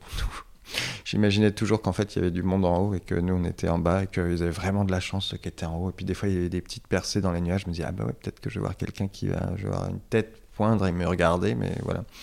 Donc je pense que ouais j'imaginais que c'était plus habité, euh, voilà qu'on était un monde aquatique plutôt. Vous faites des rêves où vous volez? Ouais, je fais des rêves où je vole. J'en- Là, ça fait un petit bout de temps que j'en ai pas fait, mais oui, j'en j'en fais assez, assez fréquemment. Et, euh, et c'est assez amusant parce que souvent, quand je fais les, les pièces euh, d'où j'ai eu beaucoup de rêves avant, après les, les rêves s'estompent, disparaissent, comme si tout à coup j'avais épuisé la, la, la matière, euh, la matière des rêves, cette matière des rêves. Voilà. Quand on vous voit euh, marcher sur les nuages avec euh, votre, votre chapeau, votre pantalon à poche, vous avez vraiment l'air d'un explorateur. Comment est-ce qu'elle s'est préparée, cette exploration?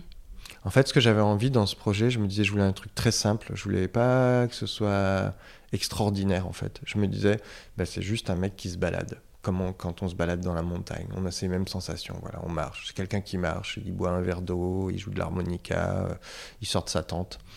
Voilà, et j'avais juste envie que ce soit ça. Et, euh, et voilà, mais après, pour faire tout ça, finalement, c'est super compliqué. Mais c'est ça que je trouvais très amusant. C'est, je me dire, voilà, pour euh, finalement refaire une chose qui serait totalement anodine et de l'ordre du- d'une sorte d'une promenade banale, ben en fait, il faut mettre en place toute une énergie, il faut apprendre à marcher dans le vide, il faut réussir à se maintenir, il faut un ballon qui part pas trop loin, il faut faut pas se retrouver embarqué euh, au-dessus de l'océan, enfin plein de trucs comme ça quoi. Mais c'est ça qui est bien et puis il faut trouver le lieu parce que le lieu ça a été vraiment un des points complexes quoi. Enfin déjà il fallait trouver le pilote qui était d'accord pour dire j'attache un mec à 10 mètres en dessous de moi. Euh, euh, donc ça, il fallait trouver un ballon qui soit pas trop gros. Il fallait trouver un territoire euh, où on ait les autorisations de voler, parce que ça aussi, euh, parce qu'en fait, euh, dans le, en fait, c'est impossible d'avoir euh, quelqu'un accroché comme ça sous un ballon. Normalement, c'est absolument interdit. Donc voilà, il fallait trouver tout ça. Et on a fini par atterrir au Gabon, finalement. De, à maintes et maintes, maintes et maintes rebonds, bah, on a fini là. Pourquoi cet endroit? Bah, D'une, parce que déjà, c'était un endroit où on ne demandait pas d'autorisation. La seconde, c'est que le pilote connaissait bien le terrain parce que c'est un vieux, un vieux de la vieille dans, dans les aérostiers. C'était un des premiers à avoir passé euh, les Alpes en ballon. Donc du coup, c'est quelqu'un quand même qui était déjà un peu casse-cou, qui était un peu, euh, voilà, qui aime bien ce genre de truc. Puis il y avait l'équipe de tournage aussi. On était une petite huitaine et on est tous partis là-bas un peu euh, en espérant que ça allait avoir lieu, quoi. Et alors juste avant ça, vous avez dit il fallait apprendre à marcher dans le vide. Comment est-ce qu'on apprend à marcher dans le vide? C'était très amusant parce que j'étais dans les ateliers euh, de l'opéra de la ville de Lyon. Euh, et du coup, on m'a simplement accroché. Alors, on a essayé tous les styles d'harnais euh, possibles, euh, imaginables. Euh, C'était horrible, ça faisait mal tout le temps. Enfin voilà. Et on a fini par un, simplement un harnais de cascadeur. Et du coup, j'apprenais à marcher dans le vide. Des journées d'aller et comme ça. Euh, Alors, c'était très marrant parce que j'étais en train de préparer des décors pour, euh, pour l'opéra de Lyon. Donc, du coup, il y avait les mecs qui peignaient puis qui me regardaient un peu me déplacer comme ça dans le truc. Et puis, genre. Mais c'est très, en fait, c'est très physique, c'est très marrant parce que du coup, on s'aperçoit pas de l'importance du sol en fait dans notre marche, euh, parce que voilà, ça nous semble totalement normal. Et... Mais du coup, on est obligé d'inventer un sol, on est obligé de, de- de produire mentalement un sol sur lequel le pied va se poser. Donc du coup, il faut réinventer toute la, la pulsion, euh, euh, tout le côté tactile du pied pour réussir à, à engendrer ce- cette marche. On, on s'aperçoit de tous les muscles qui sont en action pour réussir à ça. Et ça, je trouve ça un truc assez, assez incroyable aussi. Ça veut dire que sous vos pieds, vous, vous imaginez une surface pour pouvoir poser vos pieds dessus? Bah, j'imagine, je construis une surface, ouais, euh, un- intellectuelle, quoi. Enfin, euh, et du coup, euh, voilà. Et après, quand on est dans les nuages, c'est un peu différent parce que là, il y a vraiment une matière qui est, comment dire, euh, il y a quelque chose de l'ordre plus du, du palpable en fait. Alors, bien entendu, c'est pas, c'est pas solide, mais il y a quand même, c'est tangible. Enfin, il y a une sorte de matière étrange qui est là. C'est très différent. Vous vous sentiez davantage poser vos pieds quelque part Ah oui, tout à fait, ouais, ouais, ouais, absolument. Euh, Là, c'est, on pose les pieds quelque part.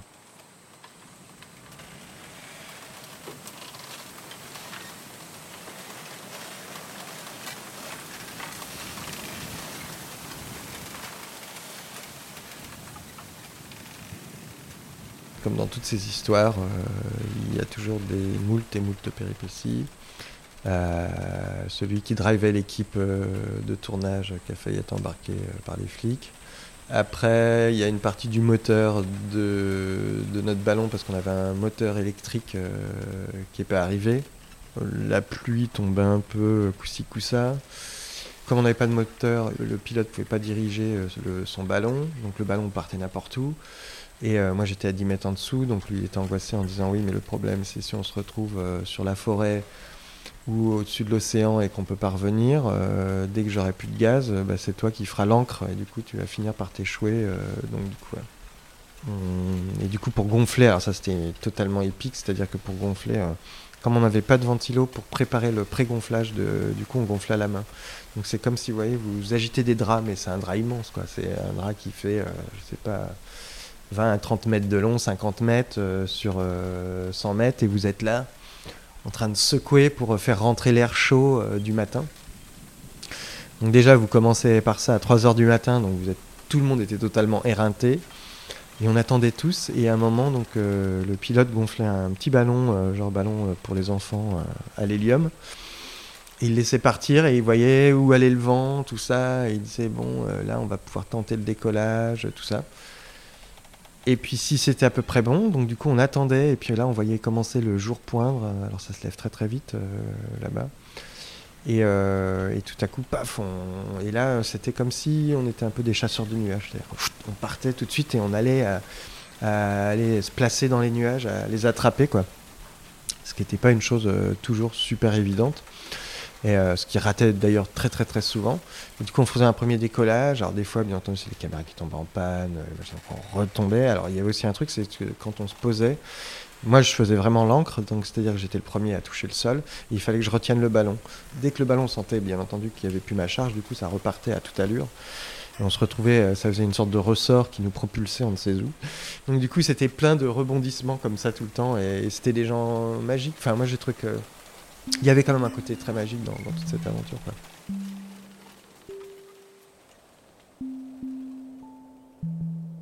ce que je trouve très intéressant, c'est que toute cette euh, fabrication que vous nous racontez, c'est une atmosphère qui est presque exactement à l'opposé de ce qu'on ressent quand on vous voit marcher sur les nuages, ou au contraire, ce qui est très frappant, c'est cette forme de sérénité et de calme dans un espace qui est euh, suspendu au-dessus du vide. Mais il y a quelque chose de très serein, de très tranquille euh, dans ce qu'on voit.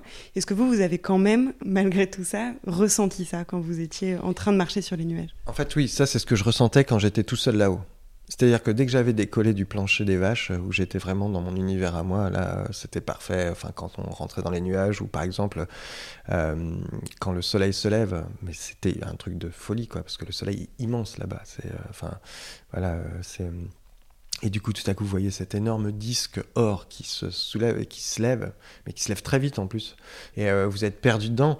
Et rien que ça, c'était de l'ordre du sublime. Ou par exemple, quand vous êtes en vol et que tout à coup, parce que c'est un territoire qui est très habité, euh, et donc du coup, quand il y a deux aigles euh, qui viennent voler autour de vous pour savoir ce que vous êtes, qu'est-ce que vous faites là, parce que vous êtes quand même sur leur espace, quoi. Faut pas non plus délirer, quoi. Enfin voilà, c'est euh, ok, ils veulent bien partager, mais quand même un, mec avec un espèce de gros ballon au-dessus de lui, ça commence à faire beaucoup, quoi. Et du coup, qui tourne tout et que vous avez, vous dites ah ouais, mais quand même les câbles qui m'attachent, ils sont tout petits. Là, faudrait pas qu'ils viennent, qu'ils leur viennent à l'idée d'aller me, d'aller m'ennuyer, ça. Et du coup, ça c'est super beau. Ou par exemple quand je me rappelle le premier jour où j'ai joué de l'harmonica dans le ciel, du coup c'était incroyable parce que la forêt a répondu. Tous les animaux se sont mis à répondre, les singes, les oiseaux, et c'était incroyable. Et je me disais, waouh! Et euh, tout ça, c'est sublime. Et puis quand vous entrez dans les nuages et tout à coup vous passez, vous êtes dans cet espace vaporeux, tout disparaît, et il n'y a plus que vous. Et du coup, le ballon en haut a disparu, vous êtes là, vous avez l'impression que ça vous porte un peu.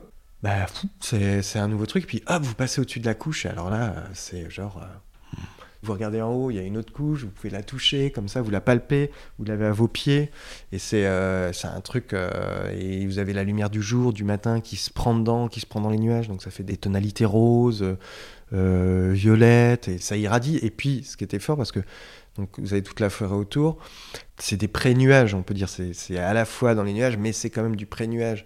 Et ils sont encore pleins de, de l'odeur de la forêt, et ça, c'était un truc, moi, je trouvais ça génial. J'étais à voilà, euh, entre 500 et 1000 mètres, et tout à coup, vous avez, vous avez ce parfum qui. Et puis, il y a un parfum un peu électrique azoté, euh, comme s'il y avait aussi l'odeur du soleil, mais je sais pas ce que c'est l'odeur du soleil, mais en même temps, vous imaginez que c'est l'odeur du soleil, et qui est là avec euh, cette odeur de, forêt très très forte et qui, qui se pose sur vous, qui, qui voilà, qui, qui est comme une caresse aussi. Et ça, c'est euh, c'est de l'ordre voilà. Et là, vous dites, euh, je sais pourquoi je fais ça. Enfin voilà, moi souvent, enfin plus dans les pièces, mais il y a toujours ce moment-là. C'est-à-dire que il y a un moment je ne sais plus pourquoi je fais la pièce. Je me dis, mais pourquoi Abraham, tu t'es mis dans cette idée de faire ce truc? C'est totalement débile, c'est n'importe quoi. Tu vas crever. C'est pourquoi, pourquoi? Et en fait. euh, on attend un moment que la pièce vous réponde, vous dise euh, bah non mais en fait tu vois pourquoi tu l'as fait et quand c'était ce moment-là là c'était le moment où je me suis dit bah oui je vois pourquoi je l'ai fait quoi et, euh, et puis vous avez les vents quoi les vents qui sont là-haut euh, qui ont des tonalités très différentes tout ça cette sonorité un peu étrange quoi en fait qui bah, dès que vous entrez dans le nuage il y a un trait de côté bon après ça reste euh, mais c'est assez cotonneux quoi ça ça fait une espèce de comme ça un truc qui est beaucoup plus flou qui est euh, puis bon, vous avez quand même aussi, qui est comme un battement de cœur, qui est euh, le son du brûleur de, de la montgolfière, qui, qui, je trouvais donnait un truc assez incroyable. C'est-à-dire cette espèce d'énergie qui est là. On sent qu'elle est là, qu'elle. Parce que c'est ça qui est assez beau quand même dans un ballon, c'est que c'est que de l'air finalement. Et on est soulevé. Enfin, il y avait un des pilotes, un, des conducteurs qui disait, disait, mais c'est quand même génial euh, parce qu'en fait, euh, t'es soulevé par rien.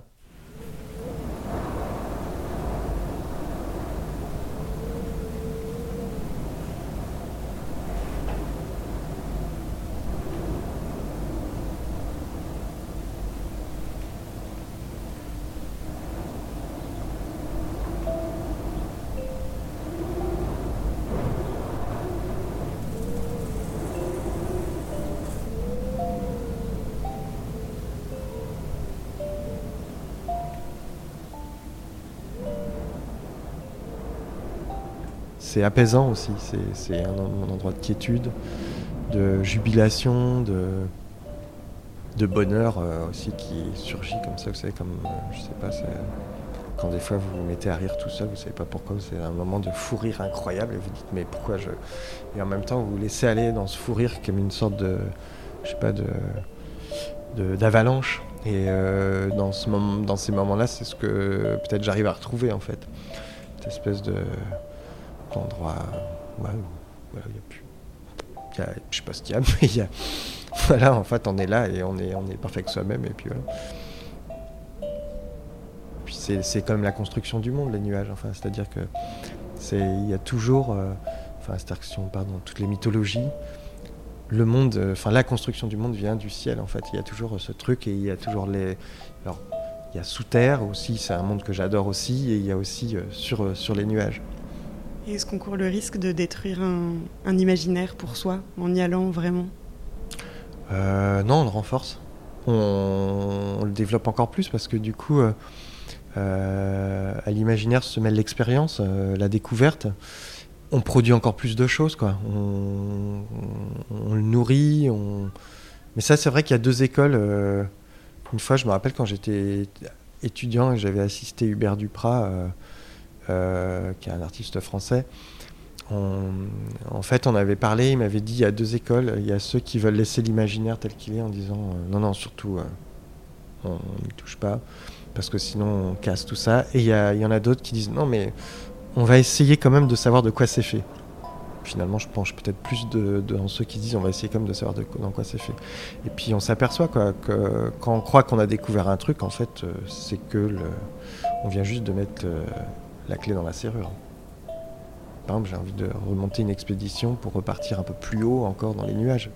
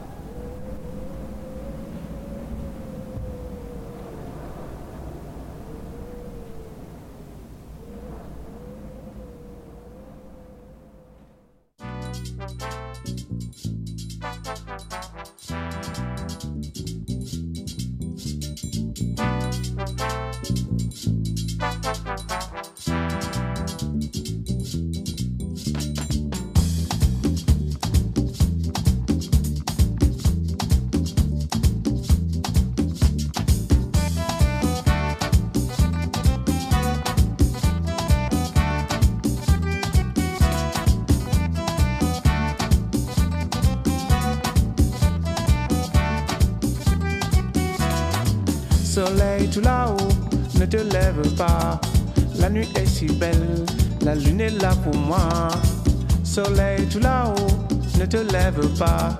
Je veux pas m'en aller, pas rentrer chez moi. Mm, mm. Oh la la, la la la la la, maman, ya. Ah. On va s'enlacer, on va se coller comme ça. À soleil tout là-haut, ne te fâche pas. Je vais divaguer si tu mets le son comme ça. Je peux pas contrôler, tu peux tout faire de moi. Oh la la, la la la la la la. Oh la la, la la ouh, la la la la la la. Laissez ma tête et mon corps dévaguer. Balade de nuit, balade de nuit. Viens avec moi toute la vie. Balade de nuit.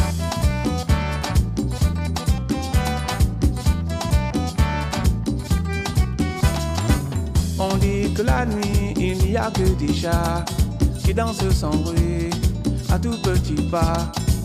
Petite souris, toi tu viens avec moi par-delà les gouttières, par-dessus les toits. Oh la, la la la la la la.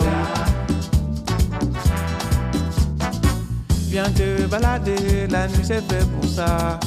On va divaguer, le soleil attendra. On a toute la nuit pour danser comme ça, ou bien toute la vie si tu restes avec moi. Oh la la, la la ouh, la la la la la la. J'ai déconné, y a plus de moi. Oh la la, petit miaou, la la la la la. Petit miaou, petit miaou, na.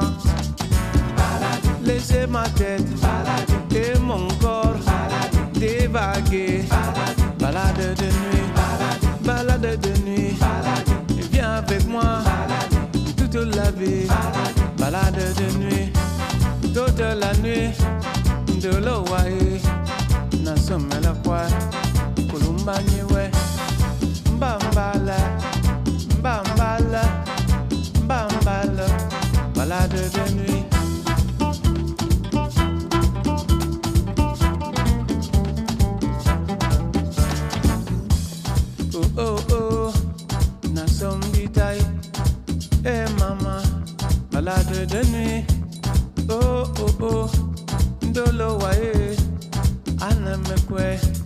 Balade de nuit. Akola, akola, akola nyeme febe. Akola, akola, akola mabe. Akola, akola, tolo manti sepaye. Oh, nasome, balade de nuit. Anda, ayumbo, kolomba nyipe, balade de nuit. Oh, bien maman, oh, naseme quoi, signe quoi, balade de nuit. Aje, aje, aje, aje, aje, yo manda. eh. Aje, aje, aje, aje, aje, longa mande.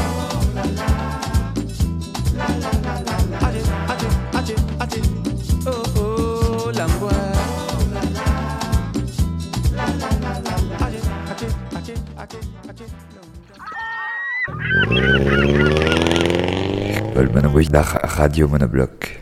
Et oui, vous êtes toujours sur Monobloc et il est 20h45, c'est bientôt la fin, mais pas encore. Et c'est l'heure de la chronique culinaire d'Alexandre David Gabriel, notre cook. Et parce que les blagues les plus drôles sont parfois les plus longues, ce soir il nous fait de la pizza, pizza, pizza.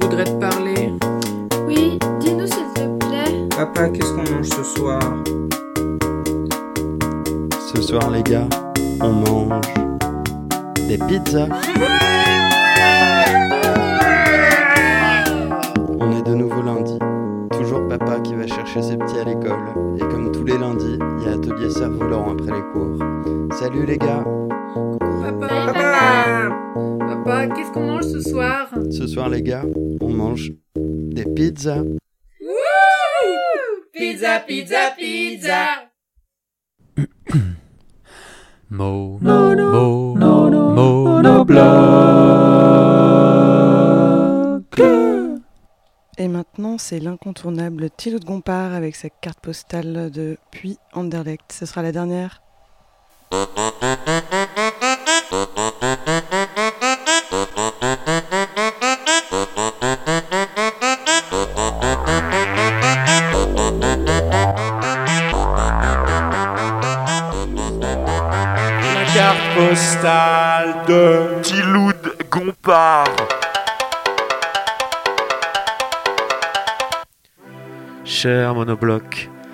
Cette carte postale sera la dernière que je vous envoie, car vous avez lâchement décidé de stopper cette émission pour rentrer chacun dans votre petit Anderlecht à vous.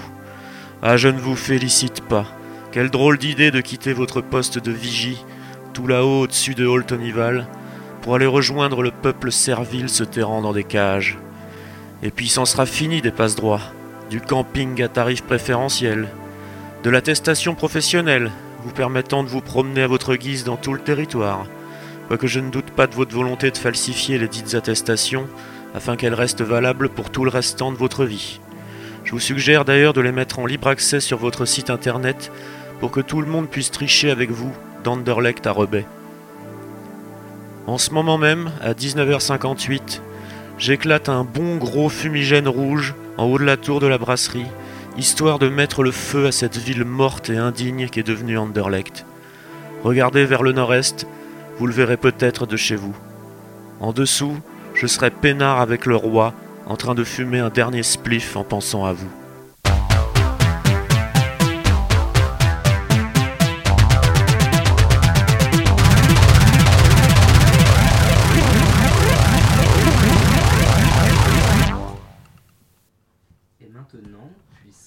Holt vaut bien un poème, voici un poème pour Holt.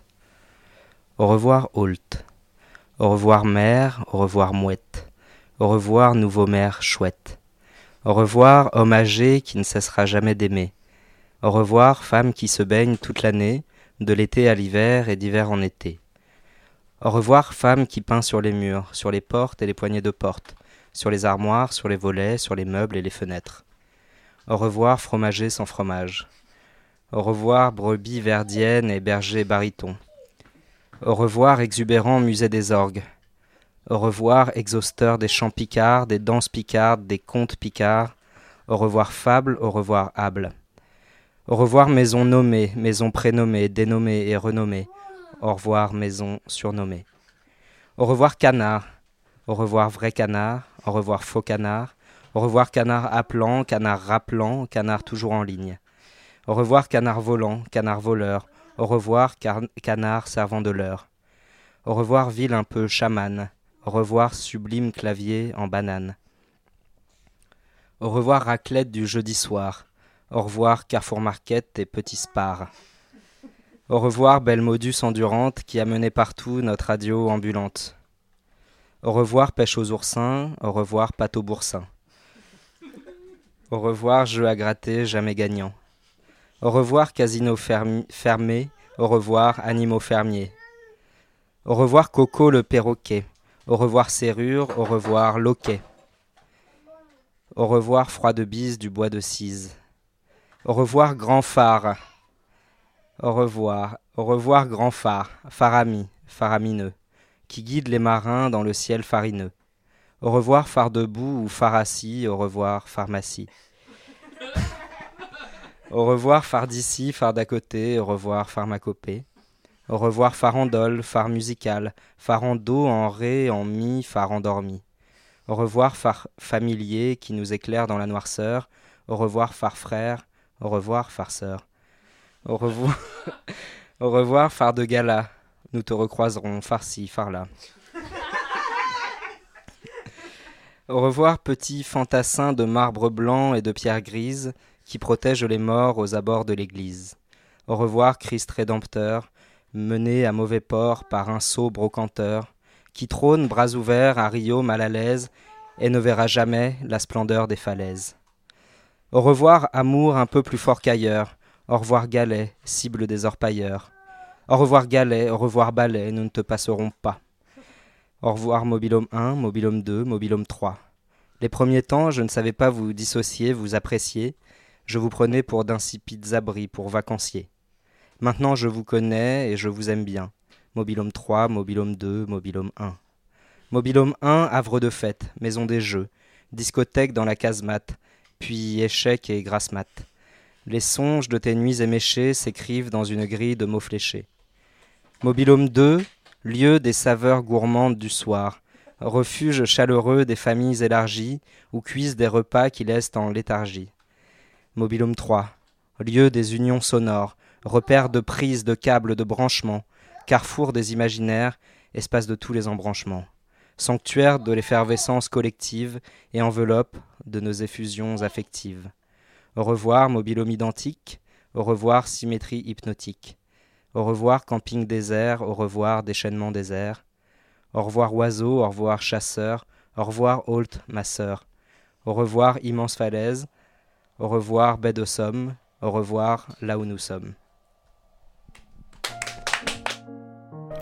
Dis. Ça va me manquer. Cette brume au petit matin, ce doux vent qui nous caresse la joue. Et là-bas, le touquet. C'est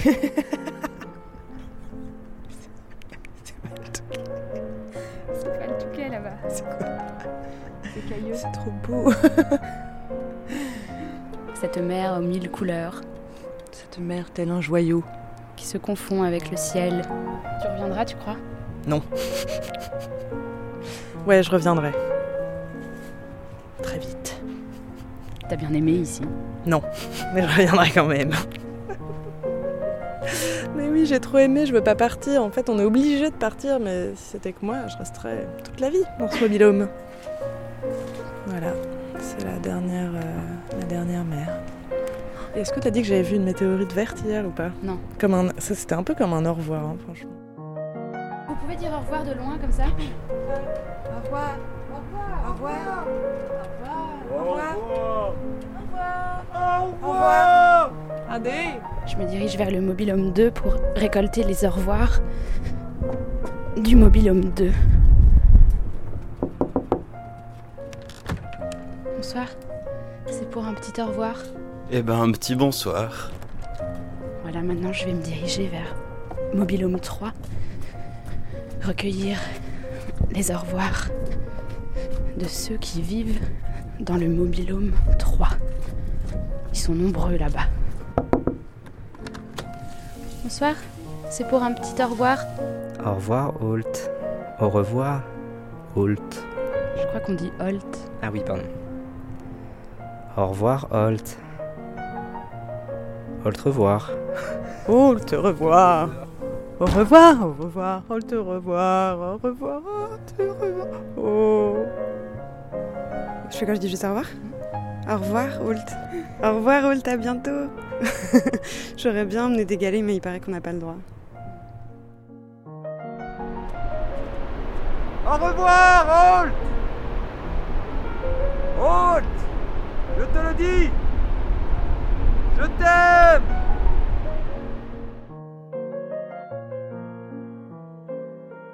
C'est ici que tout finit Mais c'est ici que tout commence aussi C'est ici que tout commence Au revoir. Au revoir. Au revoir. Holt. Au revoir, Holt. Au revoir. Au revoir. Au revoir. Au revoir. À bientôt. C'était beau. Au revoir. Non. Pas au revoir Tu veux pas dire au revoir? Pas, pas au revoir alors. À l'autre micro pour dire au revoir.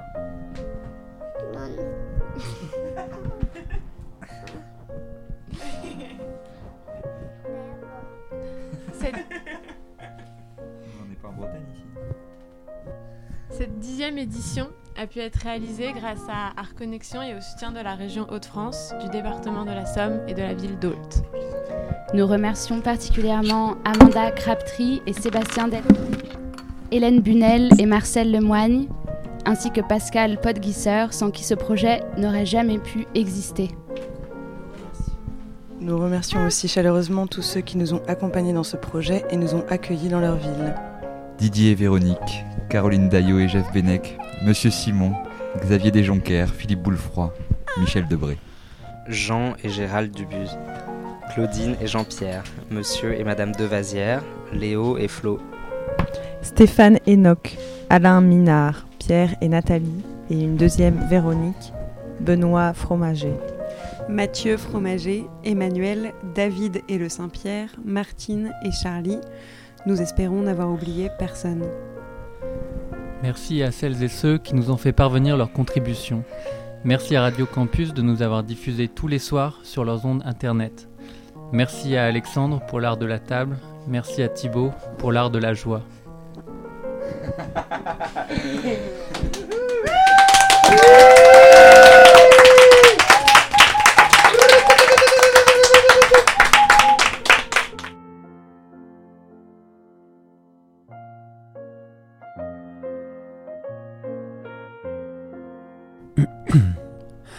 Mo, Mono, mo, mono, mono, monobloc.